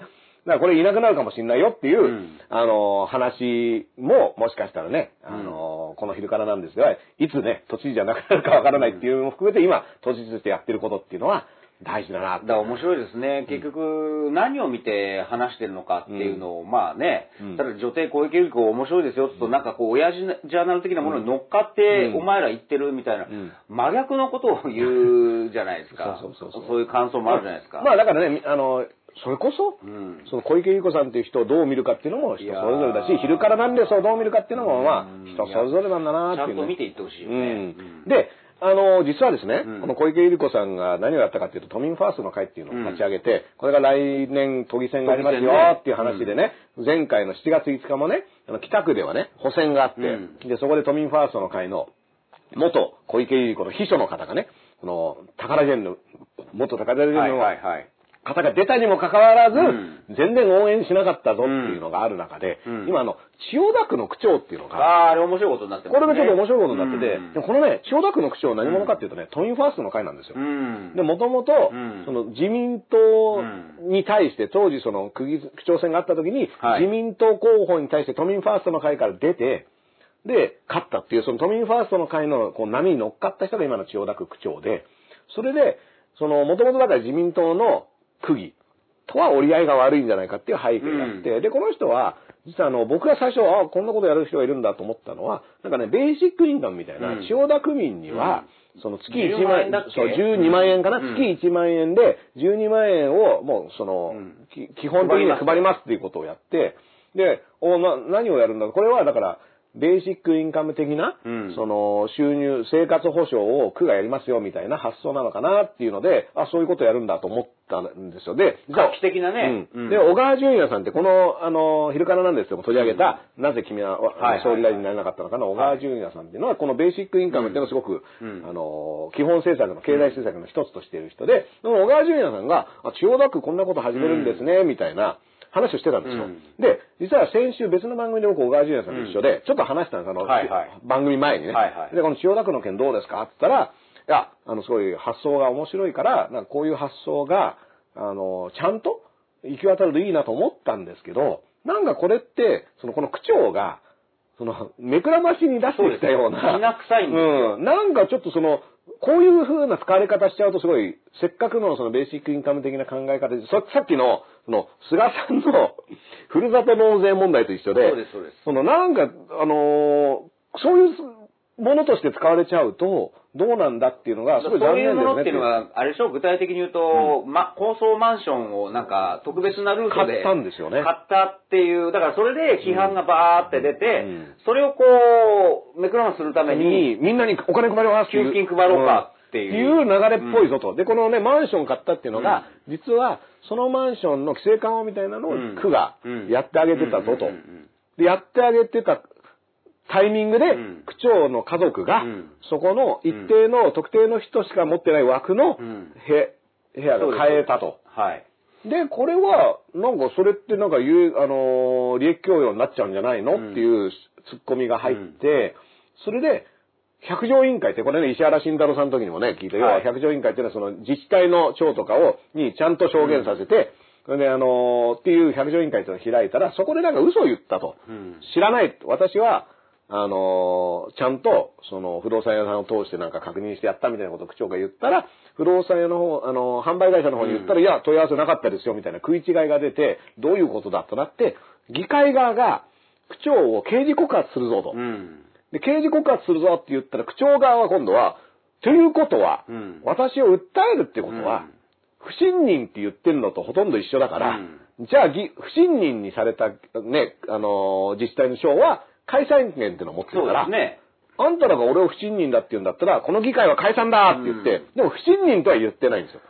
小池さんも4年前一,、うん一発それかましましたよね。そうそうそう。まずは解散しまず解散。散しますみたいなね。でもこれは不信任が出ないと解散できないですよ。もんねだから、いつでも誰でも、どこでもいきなり持ってるわけじゃないですよね。解散権を持ってるんじゃなくて、突っ込まれたら、うんあの、突っ込まれたらじゃなくて、しあなたは不信任です。もうあの、区長として、あの、信任できませんってなって初めて、じゃあ、あの、解散だっていうことができるんですけど、そうじゃなくて、刑事告訴するぞって言っても、いや、ってことは不信任って言ったのみたいなことになって、で、結局、議会は存在、もう私は議会解散解散したから、あなたたちは議員じゃないんですよみたいなことを区長が言って、で、議員側は、いやいや、そんなことは言ってないから、議議会出てこいと言って、う議会に区長が出てこないのがずっと続いてたっていうのが、いつかっていうと、このコロナ禍の今なんですよね。そうですね。うん。今それやってて、はい。で、あのー要は、区長がなんか、その、解散通知書みたいなのを渡そうとして、うん。で、議員側が受け取りませんみたいなのを、あのーこれもなんか現代かなんかに写真が載ってて、なんかすごいこんこんな、お願いしますみたいなの出して、お受け取れませんみたいなのを写真に載ってたけど、うん。で、それが、どうも、あの、総務省からも、いや、これは不信任ではないですっていう話になって、ついに区長側が折れて、すみませんでしたって、やっと議会に出てきたっていう顛末があるんですよね。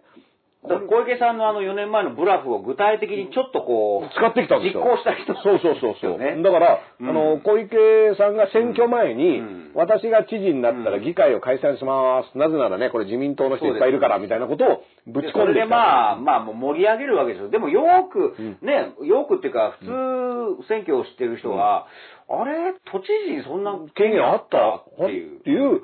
話になったし、まあ、小池さんは何だったらオリンピックの前に辞めますみたいなことも言ってたんですけど、それも、え、そんなことできんのみたいな。ぶち上げるんうんですよ。だからとりあえず言うだけ言うっていうのが、でも都民ファーストの会のね、うんあのー流れを、あのうんから立候補してまある区長さんはですよ、あ、同じことをやるんだなと。うん。で、でもそれやるのはいいんだけど、もともと自分のマンション買った疑惑隠しだし、そうそうそうそう。疑惑隠しのために、じゃあ全部ぶっ壊すみたいなね。そうそうそうこれのやり方って絶対、で、それが今コロナ禍でうん、そんなことやんのっていうのは、これは千代田区民としてはね、うん結構ちょっと、1万円配るっていうので喜んでる場合じゃなくなっちゃうっていうね。いや、本当そうですよ。ううんん。まあだからそれが、まあその、小川議員が言ってた、だからそのせっかくの。まあまあ、だから、うん結局そうじゃないですか。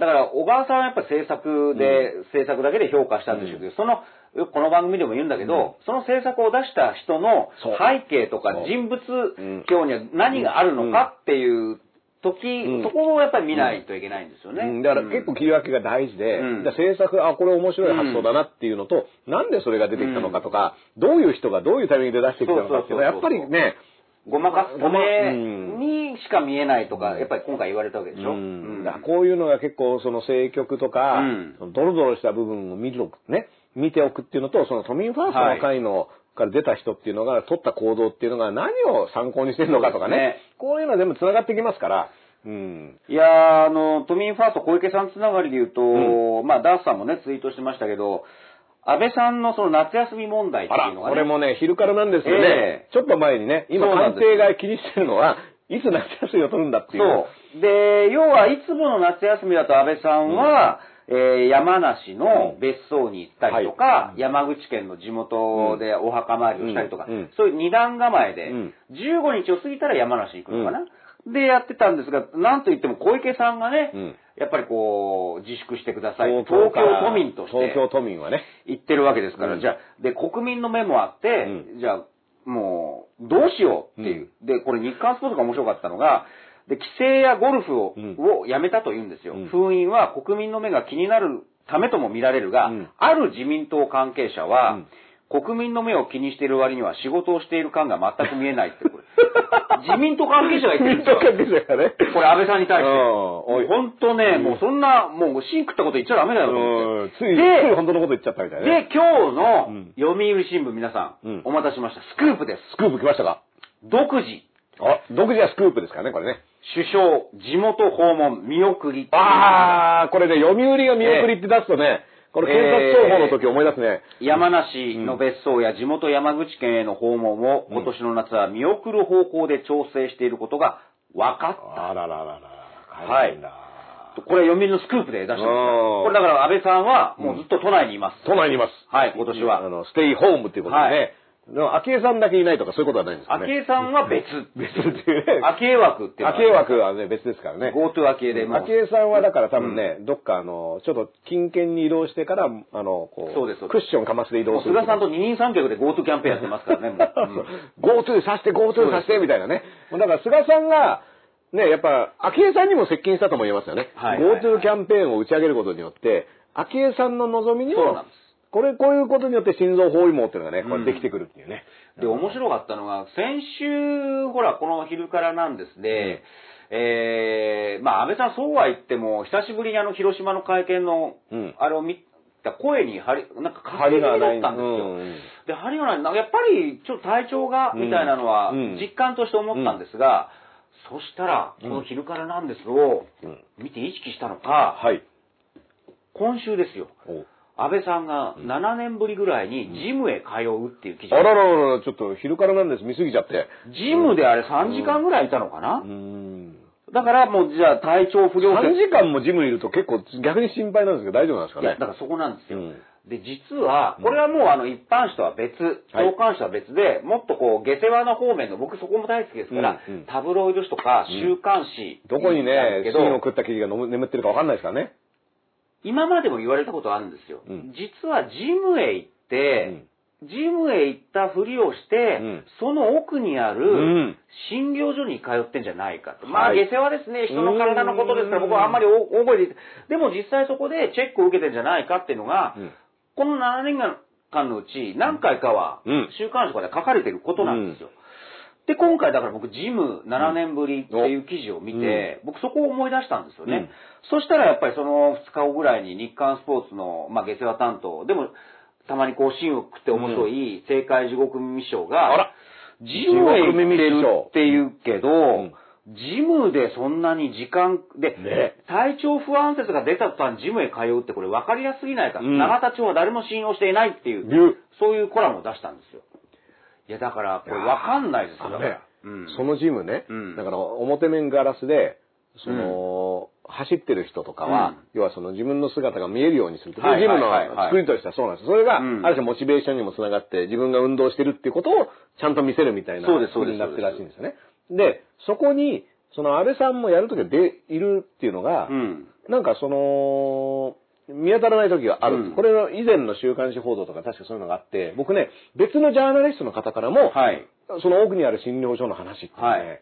これは8月12日分ですね。で、これまた皮肉が効いてんなら、いや、ジジムへ行く元気があったら、うん。国会に出てきたらいいんじゃないかっていう、閉会中の国会に出てくればっていう、そう。いう、だからこういうのは一般紙は書けない皮肉だし、いや、でも、本当のことですよ。ジム行くんって汗流してきましたって言うんだったら、いや、国会で汗流してよみたいなね。そう。あの、現状ね、だから夏休みも返上してってことになって、午前中は基本うちで休んでるんですよ。だから1月3日以来ですよ。だからジム行ったの。ジム行ったのはね。うん。でもそれってだからそのジムの使い方として間違ってねえかみたいなね。うんあの、半年に一回行きゃいいってもんじゃないよっていう。そうそうそうそうとこもありますけど、あの、大規模な検査とかはね、半年に一回とかですよ。うんそういった意味ではね。ううんん。だから、あのーもちろんね、あのー前も言いましたように、うん本当に体調が悪いんであれば、そこは本当に、むしろ健康を大事にしてほしいなと僕は思いますから。でこれは僕だってだって、まあ体調、在職記録とか、もっと言うとオリンピックだろうね。オリンピックがまだやる可能性があるんだったら、うん。やる、やりたいだろうね。ここのところ本当暑いじゃないですか。うん。で、もう本当に暑いから、うん。もう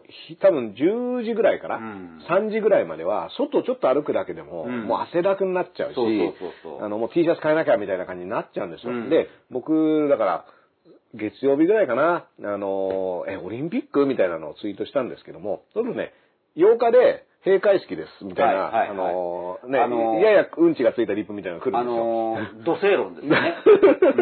で、いや、もちろんそうなんだけど。分かってる分かってるよこっちは分かってるよ。あの、広い意味の日本の夏って話をしてるんであってで、これたまたまね、1日2日ずれたぐらいで、そんな、あの、もうリップ飛ばされても。そうそうそう。うん。あの、ね、そういった話なんですよ。言うところの日本の夏でしょ？日本の夏です。で、パラリンピックはなんなら21日からですから、うん。これからなんですけど、まあその頃に涼しくなってるといいな、みたいなのもありますけどね。でも、今年は、うん。梅雨が長引いた。はい。まあでもずっと雨降ってたよねみたいなのも、それはそれでどうなんだって話だったり、それこそ九州の方ではね、豪雨被害があって、じゃあその時にのんきにオリンピックなのかって、うん今年の話だけすんだね。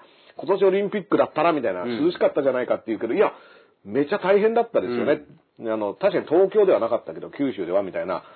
だからそういった、あの、ことも含めて、やっぱ、この夏の、この時期に、スポーツの国際的な大会をやるっていうのは、なかなかね、なんか考えた人バカなんじゃないのって思っちゃうんですよね。いや、これはひどいですよね。だからもう、たまたまですよ。うんもし今年やってたとして、前半は涼しかったから、うんなんだあの国書対策とかうんうるせえなーってうん言われていたかもしれない。うんもし今年無事にやってたらね。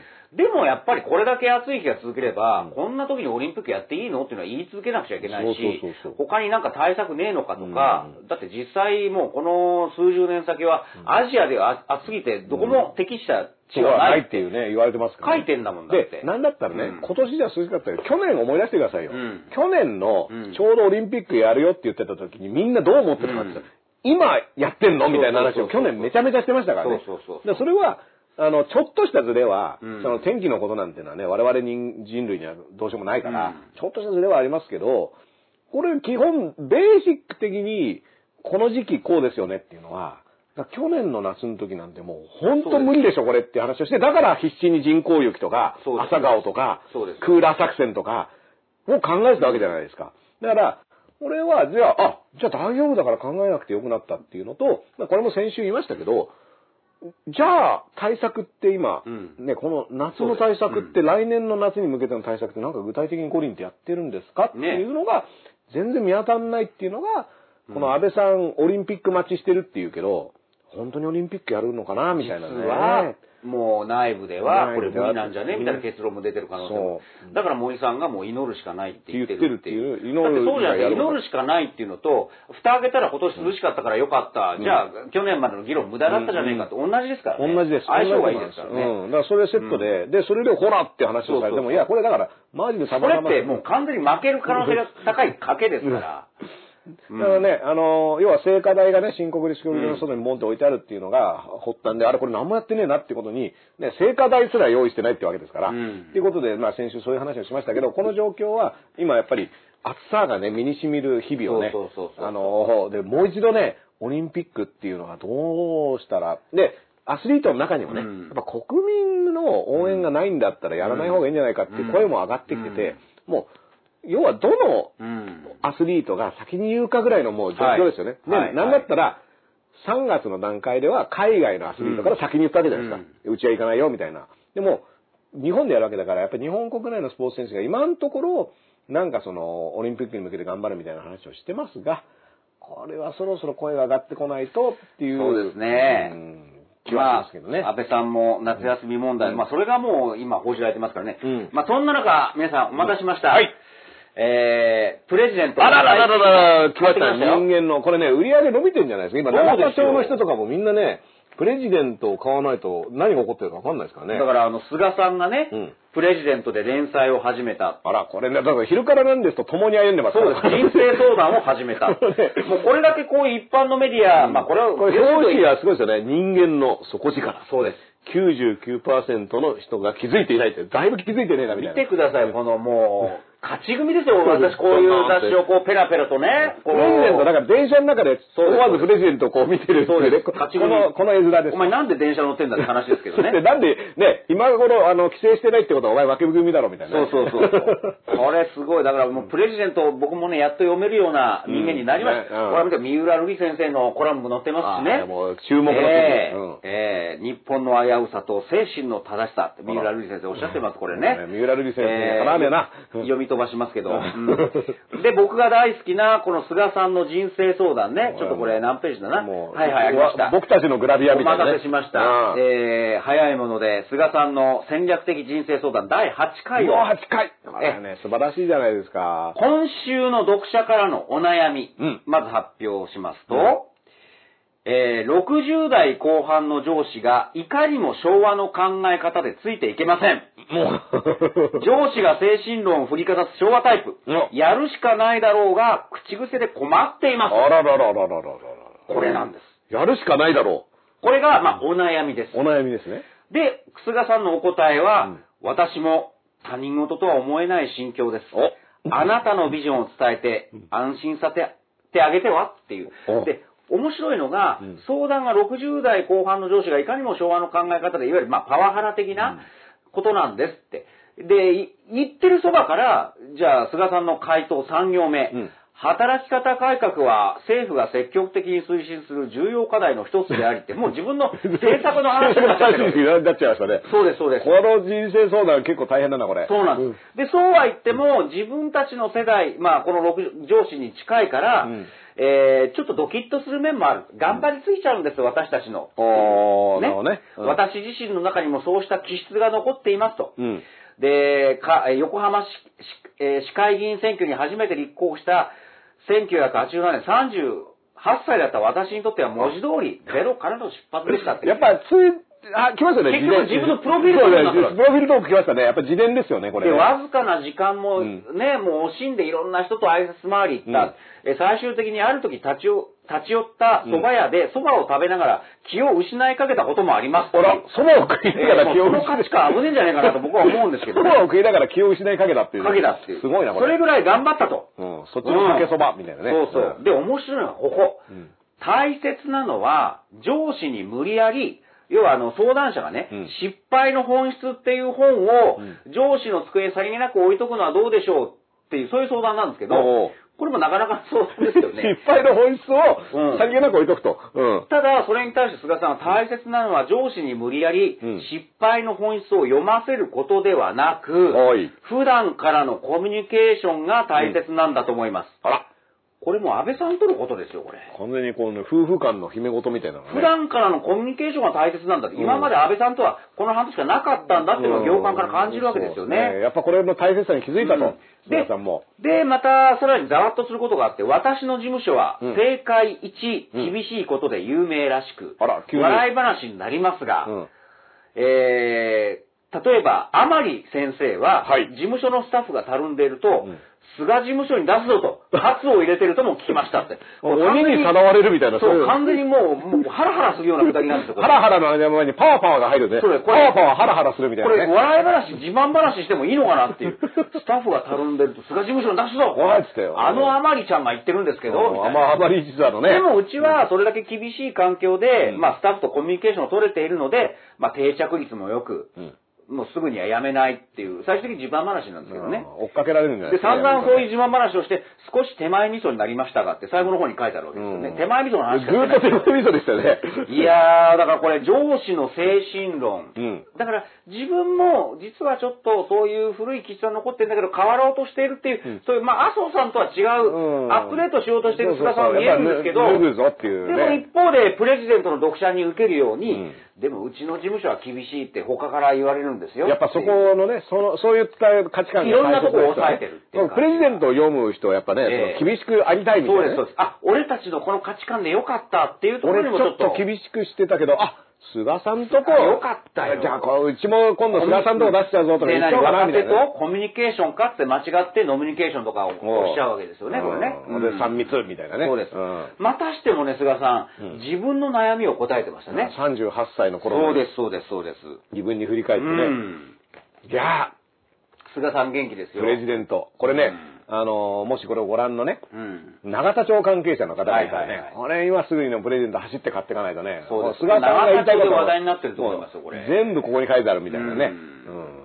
もうこれでもね、あのー菅さんやっぱりあのーはい自伝的要素がね、あの、人生相談なのになんで自伝的要素があるんだそうですプロフィールトークですからそう私もね8回並べてくるとね、上京したところからね。そうそうそう初めてのうん、初めての立候補とかもね。長渕剛が歌を歌って同じです。からね。だからこれ、うんあの、マキタスポーツさんとかにね。そう状況物語菅状況物語を歌ってもらうみたいなねそうで。ことが可能になるかもしれこれない。を改めてまた言い出したっていうね。うんうんいや、だから、あの、そういった意味では、でも、安倍さんって、本当に、本当に国会やりたくないじゃないですか、絶対。うんそうですね。で、会見もやりたくないじゃないですか。やりたくないですうん。で、なんだったら、その広島、長崎の、うんそのスピーチ原稿が、まあ、まあほぼ同じ93%。うんだから、この地名とかね、うんあの、つかみのところがちょっと違うぐらいっていう正確さで来てたのが、さらに、写真でね、あの、新聞記事のに出た写真で、まあ、その、スピーチ原稿との後の質疑応答のうん紙をついね、うん。これ安倍さんわざとだったのかなっていうぐらい分かりやすくね、質問と答えって書いてある紙をねはいはいはいはい。写真に写しちゃってるんですよね。うん。で、あの、机の上には、こう、花がこうやって並べられていて、で、その花のところの下に原稿がこう置いてあるから、うん普段見えないんですよ、原稿は。ところが、やっぱ読むために持ち上げちゃった瞬間をこう激写されちゃったため、ここに質問と答えが出てて、で答えのところにやっぱね、太字っていうかゴシック体でね、うん。ここはうん。あの、大事ですよ、みたいなのも、ちゃんと指示されてるっていう、うん。その安倍さんが何を読んでいるのかっていうのが、うん。結構あから、明らかにね、こう、ボンって出て、だから、あれはうん、単純なそういうミスでたまたま捉えてしまったのか、うん。でも安倍さんってそういう時ちらっと、うん。要は、うん。自分たちの問題ではなく、うん。要は記者クラブとかをはじめとするマスコミの問題に、うんポーンとこう火をくべるというか、なんか焚き木用にわざと見せた可能性もありますよね。そうなんですよねもうやってらんねえよそうするともうマスコミの話になっちゃって、うんそこでわーわーって SNS とかでうん論議になるじゃないですか。まあもちろんね、記者クラブ問題っていうのは、非常にこう、弊害はあるとは思いますよ。だって。でもそっちの方に球を投げちゃったっていう。うんでも、そんなもん出されても別に自分の答えをでき、することはできるわけじゃないですか。本来なのね。うん本来なら、あのー全然そんなものは読まないでやることはできるはずだし、だけどそれをやってないっていうところのツッコミがなんかふわっとなって、なんかその記者クラブがとかね、幹事社がどうのこうのって話、まあそれはそれで問題ですっていうのが結構大事なのは、それはそれで問題ですっていうのは、だから、こっちが問題だからこっちはどうでもいいとか、こっちが問題なんだからこっちはどうでもいいっていうふうにならないことが大事で、これ両方やばくないかっていう。そうです、そうです。ん。だからおも、あのーあれ8月4日ですか、うん。まだその、広島で会見をする、まあ、あの会見っても会見付きの会見ですけど会見ではないかもしれないね。その前のぶら下がりで、うん。うん。あれ首相官邸でうん、いろいろこう、立ち止まって、うん。いろいろ質問して、あれ毎日新聞の記者ですよね。宮原健太君で、どんどんこう、ついてって、で、さい最後、あの、逃げないでください、うん。みたいな、うん。で、面白かったのは、そこの場面が、それこそ週末のワイドショー的なもので報じられると、タレントさんによっては、うん。マスコミの言い方がきつすぎるんじゃないか、ってうん。うんいう問題提起をしてる。で、僕もそれを見て、ああ、なるほどな、こういうふうに見えるんだ。でも、うん一般的にはそうだろうなと、あの、うん。思ったんですよ。うん。でもあれ、面白いのは、当然点と点で見ていくと、うん。毎日新聞ってほら、去年の桜を見る会うん。で、汚れた桜ってはいいう一冊にまとまってますけど、デジタル班が一生懸命こう、うん桜を見る会をこう、ずっと記事にして、うんすぐ出してたんですよね。本そうですね。で、すぐ速攻にして出してたのが本人もまとそうですまって出てね。で、あの時もやっぱり答えないから、うん記者会見を、記者会見をってずっと言ったわけじゃないですか。うんそしたら、あれ11月の半ばだったと思うんですけども、同じ、あの官邸でうん、記者会見じゃないですよ。うん正式なやつじゃないですよ。ふーっとこう帰るかと思った安倍さんがふと立ち止まって、うんじゃあ桜を見る会について何かご質問があれば。急に抜き打ち、抜き打ちできたんですよね。で、おあれ面白いのが、要はゲリラ戦法を向こうからやってきたわけですね。で、面白いのは大体総理番についてる方っていうのは、新人だね大体新人だったり、キャリアが若い。だから、ベテラン的な記者とはまた、その、手だれ感が違うわけですよ。まあ、それはもちろん、記者としては言い訳にならないですけど、うんで、そこで用意どんでやられて、うん。だ向こうから組みしやすいと思われたわけですよね。で、急にアドリブで、じゃあなんかって言ったら、準備もしてないから、いろいろこう質問を頑張ってするんだけど、SNS とかが、お前、追求が甘いじゃないかって。完全にまんまと、やられちゃってね。リラ戦のあの、し罠、罠っつったらあれですけどうん、安倍だと思ったら乱暴だったみたいな感じでね。で、もうあれ20分。官邸側の勝ちだったんですよ。うん、20分ぐらいね。そうですで、もう質問はないですね、みたいなこと言って。ないんでほら、うんどんどんしてくださいって。で、若手記者たちがうん、こう、苦い思い出として終わったわけです。で、その中にいたわけでしょ。そうなんです。宮原記者はで、散々 SNS とかネットで、なんだよ、追求できねえじゃねえかとか、甘いじゃねえかとか。ていうか、むしろね、だから例えば安倍さんを支持してる人にしてみれば、ほら、うん。あの、いくらでも聞けって言ったのに。実際何も騒いでるだけで、けでも答えられるじゃねえか。ギャーギャー言ってるだけで何にもっていうのに、急にガチを仕うん。掛けられて、うん。うまく、やっぱ返せなかったわけですね。うん。それが苦い思い出としてあったから、うん。つまりこれどういうことかというと、今記者も見られているってことなんうん、ですよね。そうなんです、そうなんです。記者も記者がどう取材してるかっていうのを僕らも見てるっていうことですね。でそれをもう、もう散々あの時にもういい経験でうん分かったから、次、総理と対面するときは、うん。どんどんこう、空気を読まずに聞いてやろうっていう。いていう。多分そういう物語を点と点で見ていくと、ん。逃げなもっと答えてくださいっていうのは、うん。ああ、なるほど、成長したなとは、僕は、うん。成長したなっていう言い方はなんか、うん。すごい偉そうですけど、でも僕なんか思っちゃうわけ。うん。あ、変わったってことだよそうそう変わったなってだって、ちゃんと聞くものをちゃんと用意して、うん。いつでも仕掛けられても大丈夫なようにしてたってことですかでら。質問も確かによ、よ4つぐらいでしょ、うん。で、追加を認めないっていう、そういう前提を紹介しないと、言い方が厳しいだけで、うん。でもそこはふわっとした世論では、うん。そこがね、あの、産経省でね、うん。それこそその点について、うんなんかねあー手柄みたいなそう、なんかやっぱ下心がとか、そのね、手自分の手柄にしようとしてるっていう視点で語られてたけど、うん。それもでも、その去年のそのぶら下がりから引っ張ってずっとストーリーを見ていけば、うん。なぜ、うん。あの、ガチにはガチでっていう、あの、体制になったのかっていうのが実は分かってくるっていうことですよね。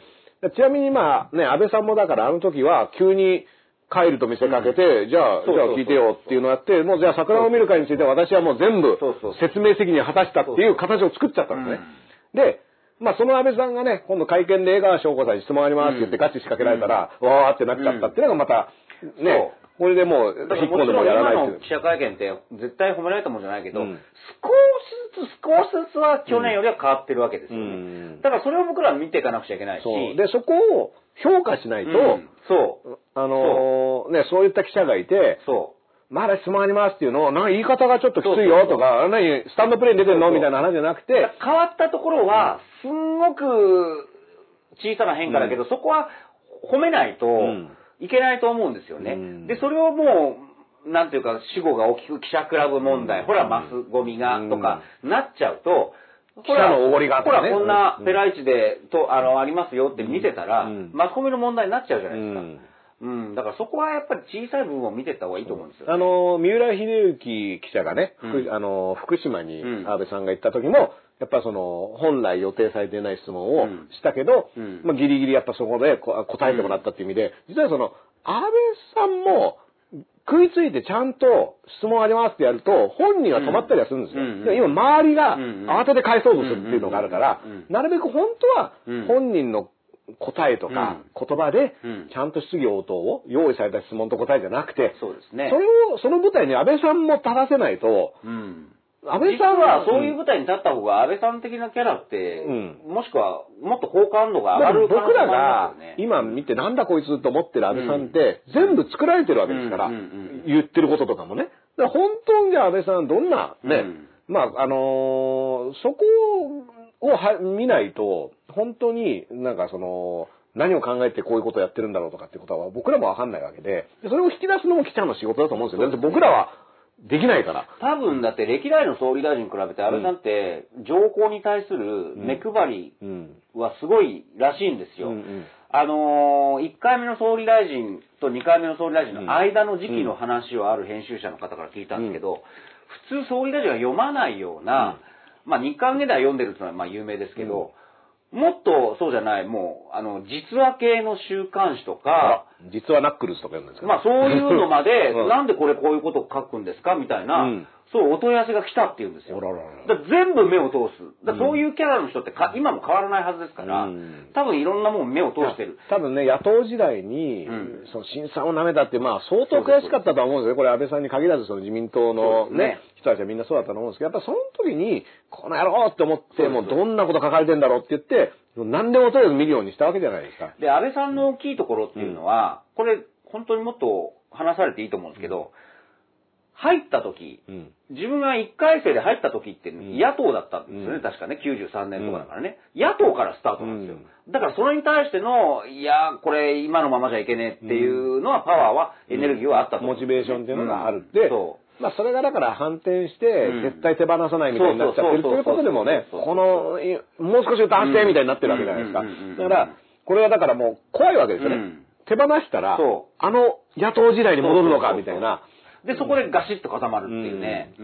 結構そういった意味でその二大政党制ってもともと言われてたのは、そんなに野党に落ちるプレッシャーっていうのが、はいはい。要はね、この長期政権って今できちゃってるじゃないですか。これも実はだから二大政党制っていうものはこうならないために本当はやってて、うん。でうん、ある種、定期的に変わることによって、野党に落ちるっていうこと自体が、もうそれだけでもう人生終わりだっていうんじゃなくて、じゃあ野党に落ちてる間に、しっかりこういった人たちの意見を聞こうとか、こういった政策を練っていこうっていう時間に当ててでも次は政権取るぞっていうのをお互いできれば、うん。二大政党制っていうのは意味があるんですけどうん、一、回変わったらもう絶対ここ離さないぞってなっちゃうから、だから余計、あの、ストレスも溜まるし、ねプレッシャーになっちゃうっていうね。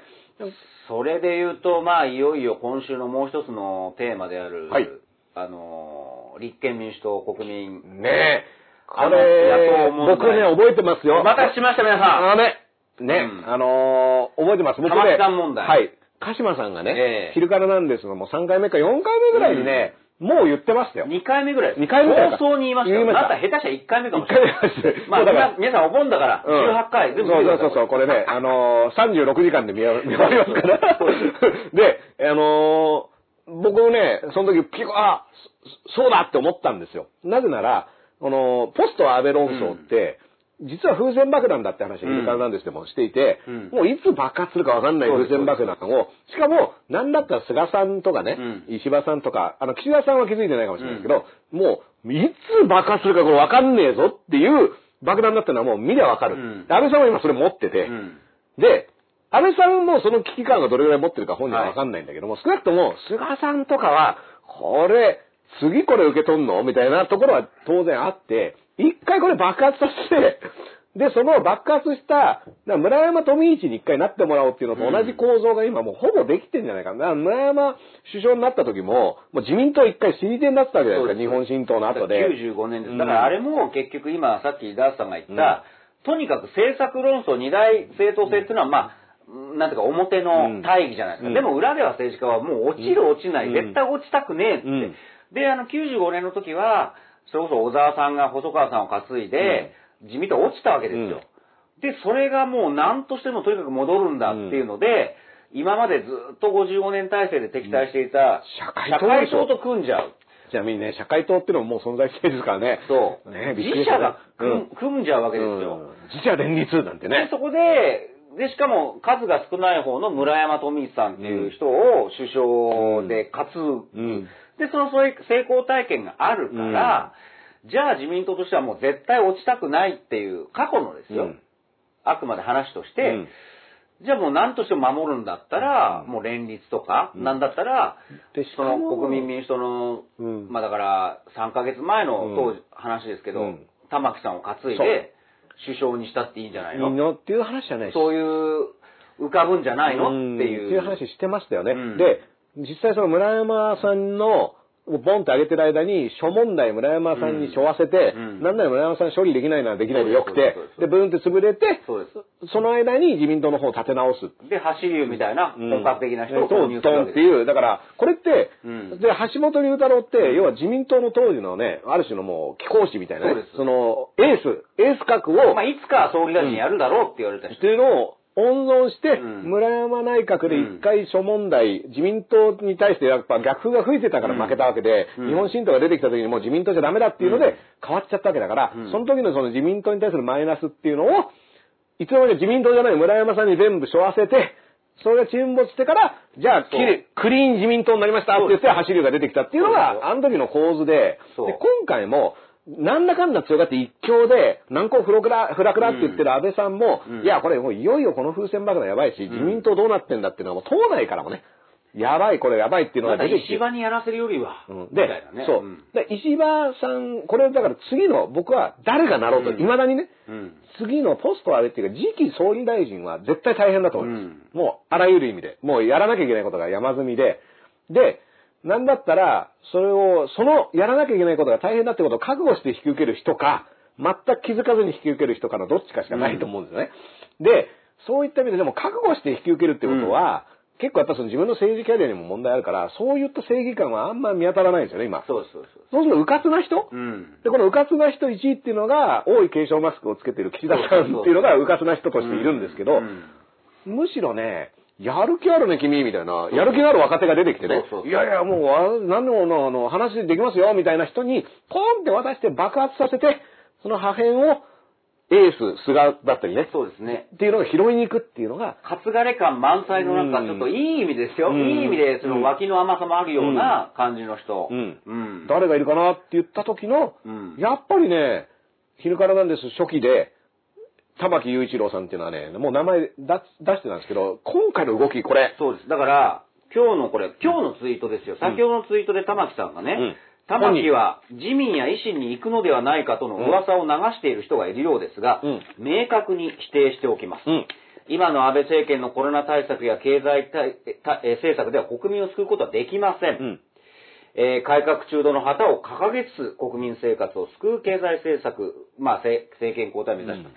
だから、自民や維新に行くのではないかとの噂を流している人がいるようですが、っていう。でも僕ら違いますよね。うん。いや、そんな自民に入るとか、維新とつながるとか、そんなレベルじゃなく、高橋さん、あなた首相に担がれるんじゃないですかっていう、もっと上のレベルの話、をしてるわけですよ。自民党の二階派に入るとかね、うん。そういう話とか、維新の会に、そんなせこいそんな話せこい話じゃないですよ。そんなことは玉木さんはしません。玉木首相ですよ。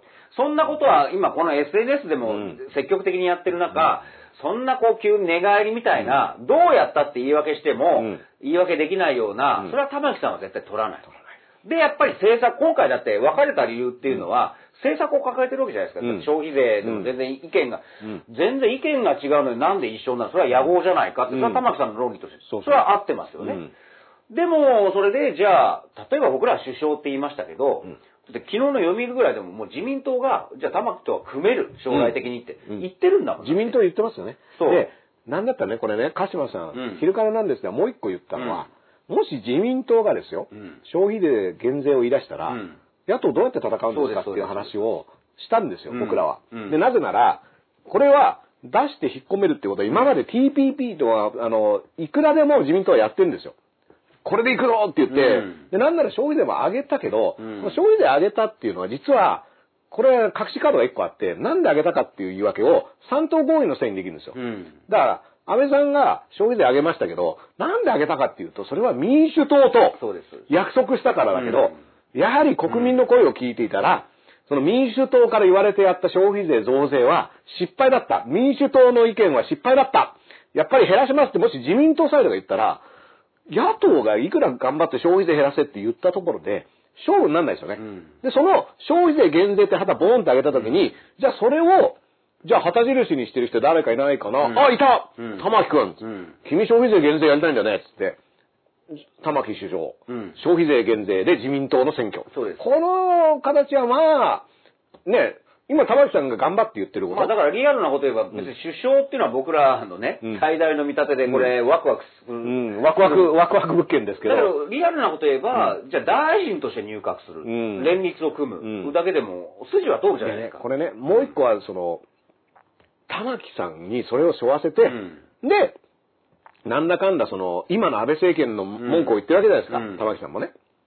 その、安倍さんの文句係みたいなのをうん玉木さんにやらせて、で、で、なんだったら、その二階さんとか菅さんは、うん。玉木くんも、確かに正しいこと言ってる、我々も襟を取らせれば、みたいなこと言って、うんじゃあ安倍さんはもう終わったから、うん。で、やった後に、はい、じゃあ玉木くん仕事終わったからお疲れっていうことは、うん。まあこれあのガス抜きとしては使えるなっていうのはね、やっぱりね、一応言っとりますよ。これは、あの、我々の床屋聖団の、ね、単なる見立てですけど、うん。これを、ただまあ、あ、玉木さんの言ってる自分はそその政策にこだわってるからうん。一緒になれないんだっていうのは、それは玉木さん側から見ると、それは正しいよね、だって。うんうんうんだって面白いじゃないですか。今、よくね、うん僕らはこれ政局を見るのが大事だってずっとこの番組で言ってます。うんだけどそういう政局話を嫌う人っているじゃないですか。うん政策が大事だって何？政策重視だよ。政策なんだよ。うんで、僕それ正しいと思う。うんでも政策重視だよって言ってる人が、今なんで玉木一緒になんねんだよって。うんあの、もうか大きな塊になろうよって。うんそれ政局じゃないですか、そうそうそう。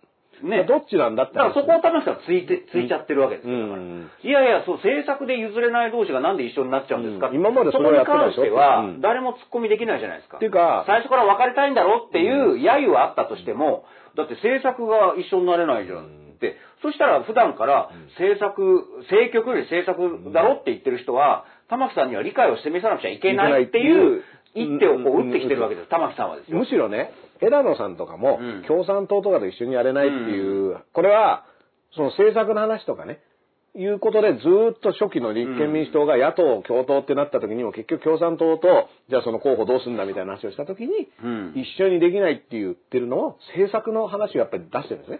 政策が違うから。じゃあなんでそこでは政策の話をしてて、こっちでは政局の話をするんだって、これはダブルスタンダードじゃないかっていうのも、うんまあ指摘としてはね、うん。成り立っちゃうのと。だから、今回文党ってね、いや、そりゃ今、そうは言っても、かたね、うん。対自民、対に二大政党制って言ったら、そこは何？醤油は大道でっていう、うん。それもわかる。うん。だから俺、どっちの論理もわかるのよ。うん。だってそこで今ごちゃごちゃやってる場合っていうのもあるし、ただ政局、あ政策っていうのを掲げると、うんでもなあ、そこで一緒になってるって、その玉木論理もわかるし、うんでもそ、いや、そこは今一緒になって戦おうよ。それ後から話し合おうよっていうのもまあわかるんだけど、うんでもそこは多分野合ってうん批判が来るんだろうけど、ただすごい今、選択肢はあるんだよね。うん次の一手でね。だから結構大事なのを指してきた。うん大事なのは、だから、ど、どこの分にも一部の利は一応あって、うんだからそれが、を結局どう、うんあのーそう、みんな一部の理由はあるんですよ。だから別に、あの、だから批判されるような要素も当然あるんですよ。うん。その、合流も、いや、なんでそれおかしいじゃんっていうのもあるし文頭もそれおかしいじゃんっていうのもあれば、両方の、あの、いや、これだからわかるっていうのもあるんですけども、だから、結局でも一、うん。じゃあ、大事なことって何なのかっていうことだったり、まあその、安倍政権のうん。経済政策とか許さないって玉木さんの話をしてた時に、玉木さんはね、これ、TBS ラジオに出てた時に、でも自民党と公明党も一緒にできてるから、うん。その政策、ある程度政策が党として違くても一緒にやるってことはできますと。いう、その連立構想みたいな話もしてるんですよ。うんで自民党と公明党は、まあ違う党だから、考え方が違うところもあっても、一致するところで政権が組めると。うんで、これって、その話をした時には、だから立憲民主党、まあ新しいなんかその、よくわかんないですけど、はいその党と連立が組めますよって話かと思いきや、うんうん逆ともできるんですよね。うん。実は。いらっしゃい。こんにちは。今ね、玉木さんのこと話してるうんん、だよ。玉木、玉木さんのことを話してる。プール入ってきたの、うんプール入ってきた？うん気持ちよかったね。ううんわさっぱりしてる顔が。さっぱり顔だね。これね、玉木さんに関しては、僕去年中島武さんという政治学者の方と、去年の参院選の前うんに対談させてもらったんですけど、うんで、中島武さんっていうのは、もちろん政治学者だからうん、すべ、ての政治家の本とかうん政策をずーっと読読み込んだ上で、グラフで図表化して、うんあの、配分してる。だから政、政局、その上で政局の話をする。うんうんすごく面白くてデータに基づく、ね。うんその頃からやっぱり僕と中島さんの対談の中でも、やっぱり玉木さんっていうのは、この人はつ次どっちを選ぶんだろうっていう話題になった人なんです。うんっていうのは、玉木さんっていうのはもともとあの、大平正義さんっていうのを尊敬してる人なんですよね。はいはいはい大平正義さんって言ったら、うん。やっぱりあの昭和自民党の中で、うん。田中角栄さんとうん。ドッキングして、うん。お互い足りないものをこう、補い合う。補い合うっていう、そういう、まあ言ってみれば自民党の保守本流なんだけど、うん。今の自民党からするとちょっとハト派的な、うん。うん。だから玉木さんの言ってる中道の改革ってそういうことなんですだから自民党にかつてあったものですよね。実はハト派的なものが足りないから、うん。うん枝野さんもそうですよ。枝野さんも。保守って言ってますからねそう。うんあのー谷垣さんが自民党幹事長、あ、総裁の頃か、うんぼやぼやしてるんだったら僕たちが保守本流を取りに行きますよ。うんだから、ここ季節して同じなわけ。うん枝野さんも、うん玉木さんも、うん今の自民党にはその、ハト派とか保守本流そが足りないれがないって。いう。だから、そういった意味での共産党と組めませんかっていうのは実はそこにもあったりそうそうそうそうするんですよね。そう。だから、で、確かにそれは自民党には今ないんですよ。うんその、あ、いいのもらった、いいの作ったじゃない、それ。ね、ねやったね。え。そう、中は、中入ってるの、それ。うん。あら。あ、光ってるよ、これ。これ、いいなぁ それいいなぁうんうん。で、玉木さんの話。玉木さんの話よね。うん。そう。だから、その、じゃあ、うん次玉木さんが、わーやったー大丈夫大丈夫。こぼしちゃったね。うん水をねうんこぼしちゃったこぼしちゃった。大丈夫大丈夫。足、うん足の方が痛いよね、うん今ね。今ね、ね。大丈夫、うん。コップをね。そうそうそうそう。だから玉木さんが、大丈夫です。去年の時点で、うんあ、危ない危ないうん。例えば、うんあのーうんじゃあ石破さん的なものと一緒になるのか、うんうん枝野さん的なものと一緒になるのか、うん注目だよっていうのは去年の時点で、その中島先生はおっしゃってるわけですよ。そうですね。だから、うん。今回は、だからまあ、枝野的なものじゃないけど、でもまだ石破的なものじゃないっていう、まあ、中道改革って言ってますから、うんそれがどう出るのかっていうことなんですけどね。うんうんだだから、結構、みんな、ダースさん言ったように、うん一部の義はあそうなんんです。よ。だから、で、実を言うと、だから、これ誰が100点、誰が0点ってわけじゃないんですよ。今回の話って。うん。うん。大丈夫、大丈夫。ふ今ね、あの、水を水がね、うん夏ですから、これね。はい夏っぽい感じで。ああ、大丈夫、大丈夫。はい、はい、大丈夫。ここは大丈夫ですよ。はい。だそういう意味でね、で、僕の、ここからはもう本当に野獣馬視点で言うと、うん今回の玉木さんと枝野さんのね、うん新しいあの合流、玉木さんのその勢力が、うん僕は少なければ少ないほど、うん。ブレイクする可能性はあると思うんですよね。あの、これね、うん。排除発言の後のうん枝野さんの立場を考えるとね、うん。やっぱりその、あの、ある種このそリアル、ある意味、なんかニューエダノにもな,、なるわけじゃそうですよね。かつて枝野さんが持ってた風っていうのを玉木さんが受け継ぐ感じっていうのはありますよね。そう、うん。だから僕は意外と玉木さんについてくっつって、うん。結構な人数が集まって、うん。それなりの政党っていうと、なんか逆に中途半端な感じ中途半端ですね。もう9人とかね。それよりはもう山尾さんとか、うん。ああいうこう、世間に名の知れた人がもう数人ぐらいの方が、うん。僕はブレイクする可能性があると思うんですよね。うん。だって、数が少ないほど、むしろ追い詰められたものほど。注目はいくと思うし、そことビジネスしようとする人はいると思うんですよ。だから、昔のあの、はぐれ国際軍団っているんですよ。ああ、なるほど、出ましたね。はぐれ国際軍 思い出したんですよ。うん。あのー昔国際プロレスっていう団体がね、うん。これ大体これ皆さん知ってると思いますけど、うん。政治のことを学ぼうとするときは、プロレスの歴史を振り返れって多分歴史の、社会の先生も 社会の先生もね。習ったと思うんですけど、中学生ぐらいでもちゃんと言いますからだからそれについて今日おさらいをすると、うん国際プロレスっていう団体があったときに、うん。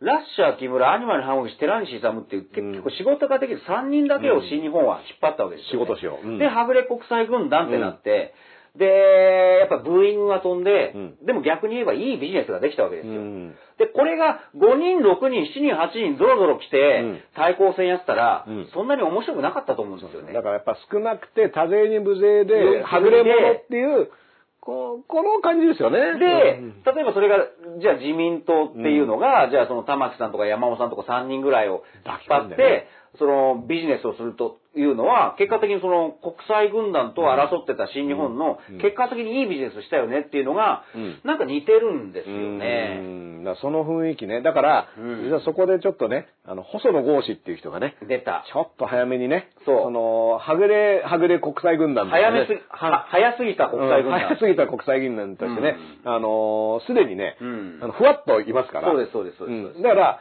そこはでも細野豪志にしてみれば、うん。その玉木的な流れには、全然組みすることができるんですよね。うん要はその、枝野的な流れが嫌なわけですから。そうです、そうです。で、この域でその前原誠司っていう人は、うんそこをまた間違って維新の方行っちゃってますから、でね、この維新がいいんじゃないかと思って言ってるっていうのが、でも、油断できないのは、維新も、菅さんからしてみると彼らは頑張ってるみたいなね。そうです、そうです。信頼できるみたいな。そうです、そうです。だから、っていうのは、これは菅さんにしてみれば別うんに一個にかける必要はなくて、うん選択肢はいっぱいあった方がいいわけで、そう。じゃあどこが来るかなみたいな、だから維新君が頑張ってくんだったら維新君でもいいし、あ、玉木君結構最近頑張ってるね、みたいな、こういうことができる憲法っていうテーマにすれば、それは山尾さんだってほら、憲法論議をし,、うんようって積極的な人でしょ、うん。で、玉木さんもそうでしょ、うん。で、そこで同じテーブルがつけるわけじゃないですか。うんうん。で、そこで維新も乗っかってくれば、うん。それは玉木さんが言うように、うん最初からこう維新とくっつくんじゃなくて、うん。いやでも政策論議をしたら結果的にこうなったんでおかしくないじゃないかって言われたら、うんまあそうだよなって形になりますよね話した結果、話せばわかるようになったっていうことは、ね、あり得るし、実際、その、玉木さんは言ったら話し合おう派ですから。うんね話し合おうってことは、うんテーブルにさえつけば誰とでも組めますよってことでもあるから。そうです。うん。だこれがね、あの別にいいこと悪いことって話じゃないんですよ。うんだってそれによって自民党が変わることもあり得るし。そう。うんだから、もう、み本当にダースさん、こう、あの、みんな一部の利があって、うんみんな利があるんですよ。うんみんな100点だと思ってる。うん。だそうだと思うんです。だから僕も、これ誰が今回いいのか悪いのかっていうよりは、うんそっか、この玉木さんのこの文頭っていうのがどう、果たしてですよ、うんそれが政治家玉木としてパワーアップの今回ひ、きっかけになるのか、いや、なんか埋没してったねっていうなるのか、うん確実にこれから、うんまあ、一ここはだから能けだから力次第だと思いますよ。その本当のね。うんで、実はね、やっぱその玉木さんっていうのが面白いなと思うのは、その、小川淳也とね、実は同じね、うん選挙区で、そうです、そうです。で、玉木さんは選挙区で勝つんですよ。強いんですよね。選挙区でちゃんと勝っていた、うん小川議員は選挙区で負けて、うん比例区で復活してくるんですよ。うんで、毎回悔しい。うん。でももう一歩だから、そして、最終的にその希望の党の時も、うんあのー希望の党に行ったけど、やっぱなんでここにいるんだっていう、まあ選挙戦を戦ってるっていう経緯があって、で、今立憲会派にいるんですよね。で、そういった意味ではその玉木さんっていうのは世代も近くてね、あの、ライバル関係にもあって、で、この小川議員っていうのは小川議員で、なんで君は総理になれないんだっていう、要は看板が今ね、うんポーンって出てきている。で、その、に対してのその玉木さんっていう存在感っていうのが、ある種、もう一個下の世代の、あの、政治のキャスティング、まあ、だから、あの、小川さんの笑顔を見てる中での出てくる玉木さんのあの、ふわっと感って、なんとも言えないじゃないですか。あ、なんかもう、だ今回もそうじゃないですか。なんか担がれ、担ぐよりは担がれキャラ、うん。まあなんか昔の細川森弘さんみたいな、そうなんですよね。殿様感あるじゃないですか。うんだからすごくいい小人川さんみ。たいに着実に一歩ずつ、うんでもなんか跳ね返されるっていう、今多分世間はそっちの目線の方がうんいいんだろうけど、うんで田口さんはなんかふわーっとこう行く感じはあるんですよねで、これがどっちがどう転ぶかっていうのはまだわかんないけども。ふわっとした危なっかしさというか、なんか、甘さ感ね、うんあえて言っちゃうと、それがどう転がるんだろうってのはわかんないし、見るしかないんでしょうね。だからそこがね、あのー今だから、うん。そういった意味ではそのポスト安倍って言った時に、うん。まああのーずっとね、大井継承マスク岸田っていう人がね、ずっとポスト安倍の1位、でもずっとポスト安倍の1位って言われてる人ほどね、うん。結局ひっくり返される運命にあるっていう、で、岸田さんって、だって、未だに、こんな、その、玉木さんの話題にも負けてる人ですよ。うん。言ったら。うん。だから結構これはね、あの、やばいんじゃないのみたいな話は、で、ほら、首相討論、な、な、党党首討論とか見てても、枝野さんとかうん。安倍さんですよ、うん。には対しては、こう、結構ガチで、きつ、あの、がっぷり四つなんですけど、うん。玉木さんに関してはすげえ、なんか、やりやすさあるじゃない、なんかちょっと小馬鹿にしたりとか、うん。上からで、うん。で、玉木さんがなんか、他の宿とは違う質問すると、うん。なかなかいいじゃん、みたいな、うん。そういう、なんかすげえ余裕たっぷり、そうなんですよね。こがね、玉木さんの担がれ感うんの繋がってくる源にもなってるんですよね。でこれはね、人柄とかもあると思うから。そうそうそうそう。ん。その育ちのうん。人の良さね。うん。そこ、あのキャラクターがこれからじゃあどううん。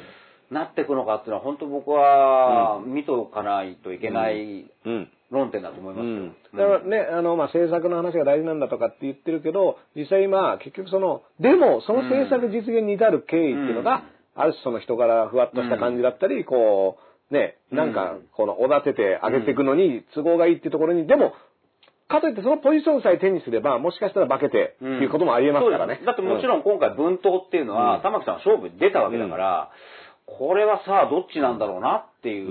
うん。まあ、実際ね、だってその、国民民主と立憲民主がくっつくくっつかないっていうことに、本当にね、その国民の大多数が注目してるかっていうと、そんなことはなかっただっても、元さやに収まるわけでしょ、うんだからあんまりなんか、うーんっていう感じそれよりはちょっっと2年前、3年前とは違う文頭で、じゃあ、新しい大きな野党ができて、じゃあ、玉木さんグループはどうなるかっていう方が、まだ結果的には見るのは面白いのかなと僕は思うんですけどね。うん。だから、まあ、結局でも、そういったことも今起こっている中で、あのー、まあ、昼からなんですとしてはね、やっぱその菅さん士官でね、あのうん。菅政権なんじゃねえか常にっていう意味では、その菅政権的なね、まああの、組みしやすさっていうのがね、菅政権的なものがガチッとできちゃうと、あとはこう、じゃあお前おいでとか、たまに呼ばれるとか、なんかそういう形なのかな。だからいろいろね、あり得ると思うし、だから菅政権的にはもう10月、10月選挙なんて言ってたら、あと2ヶ月ですから、うん。まあ、だんだんその風がなくなってきてる感じありますよね。その、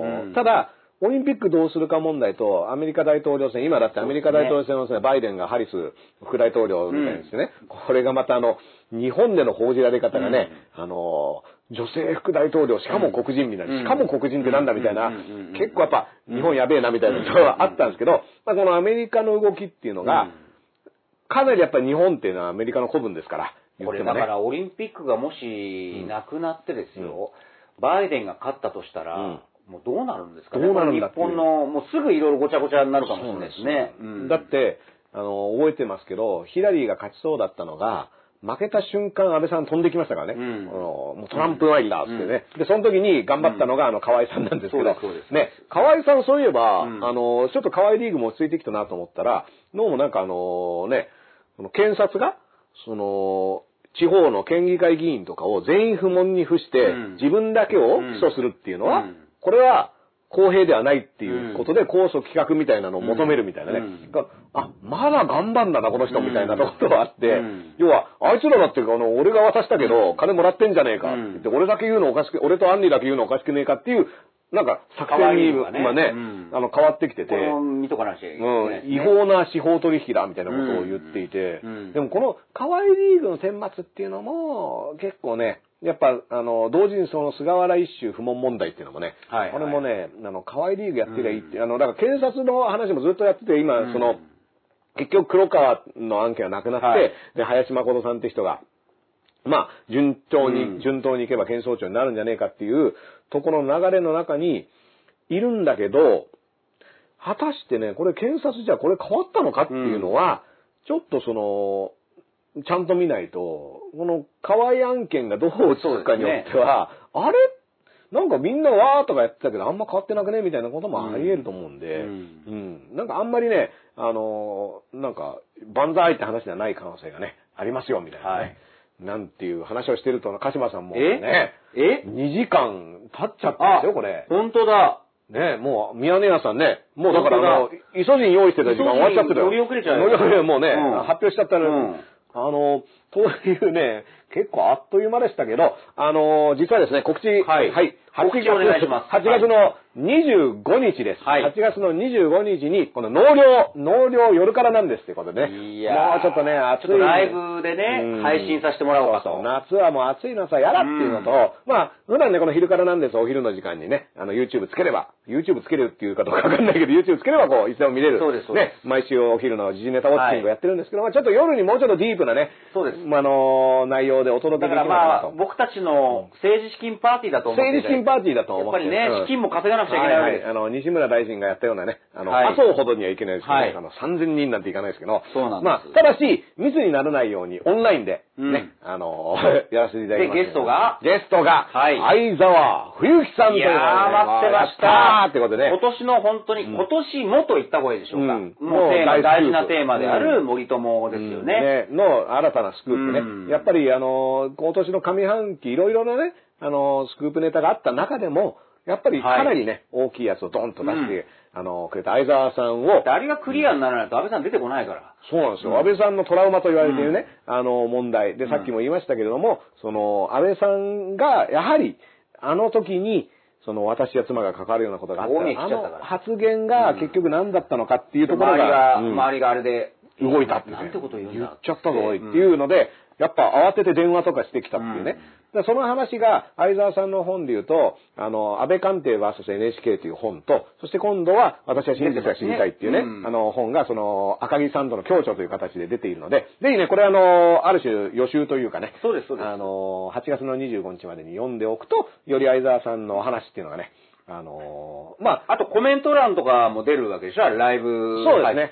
だそこで質問もね、どんどん相沢さんに聞きたいこととか、はい受け付けますんでね。ちなみに、うん。えーっとですね、今回ね、見たら在庫？在庫っていうサービスらしいので、アーカイブが前よりはね、短いと思います。あの、在庫の場合ね。あそうですか。だから、あのー、下手したら3日4日ぐらいだと思うんですよね、あ今回。プラ。スワンもいろいろ変わるんですね。そうですね。あの、ロフトグループがどこを使うかっていうのがあるんで、前はツイキャスっていうので、で、うん。ツイキャスの場合やっぱちょっとその、僕らが喋りすぎたせいで、うん。データが重くなっちゃったみたいなのがあるんですけど、まあ、あの、在庫さんはですね、あの、星野源とかね、はいあのサザンオールスターズなんてのやってると思ああ、じゃあもう、なんかね、まあ、あの、サザン、星野源、夜からなんですみたいな。夜からなんですそう そういう流れだと思いますからチケッ。トはまあ、できればお早めに買っといていただいて。そうですね。だから、あの、前はあの結構余裕で、いつ買っても大丈夫みたいな。2週間ぐらい変えたもんね。そうなんですよね。だから今回ちょっと短めになる可能性ある。これも詳細ページに出てると思いますから、えー、えっと、ロフト9ですかね。はいロフト9のページからチケットはもうすでに購入可能ということで、8月の25日にね、いやー、相沢さんを8日曜日。ね、うんあの、お迎えして、夜からなんです。えー、おお願いしますよ。本当に。しようと思います。で、えーと、昼からなんですが、また来週のね、はいえっ、と、金曜日、この時間、えいいとも12日にやりたいと思いますからね、はいあの、皆さんね、その方もぜひ、えっ、と、ご覧になってください。とはいいうことで、今日もね、お盆、はいお盆、良いお盆を、良いお盆を、お盆こぼん問題お盆こぼん問題ね。ううんん、あの、ボンドスがみたいなはい感じで、仲良くお盆こぼん。お盆こぼんでやりましょう。お盆こぼんさん。はい、ありがとうございました。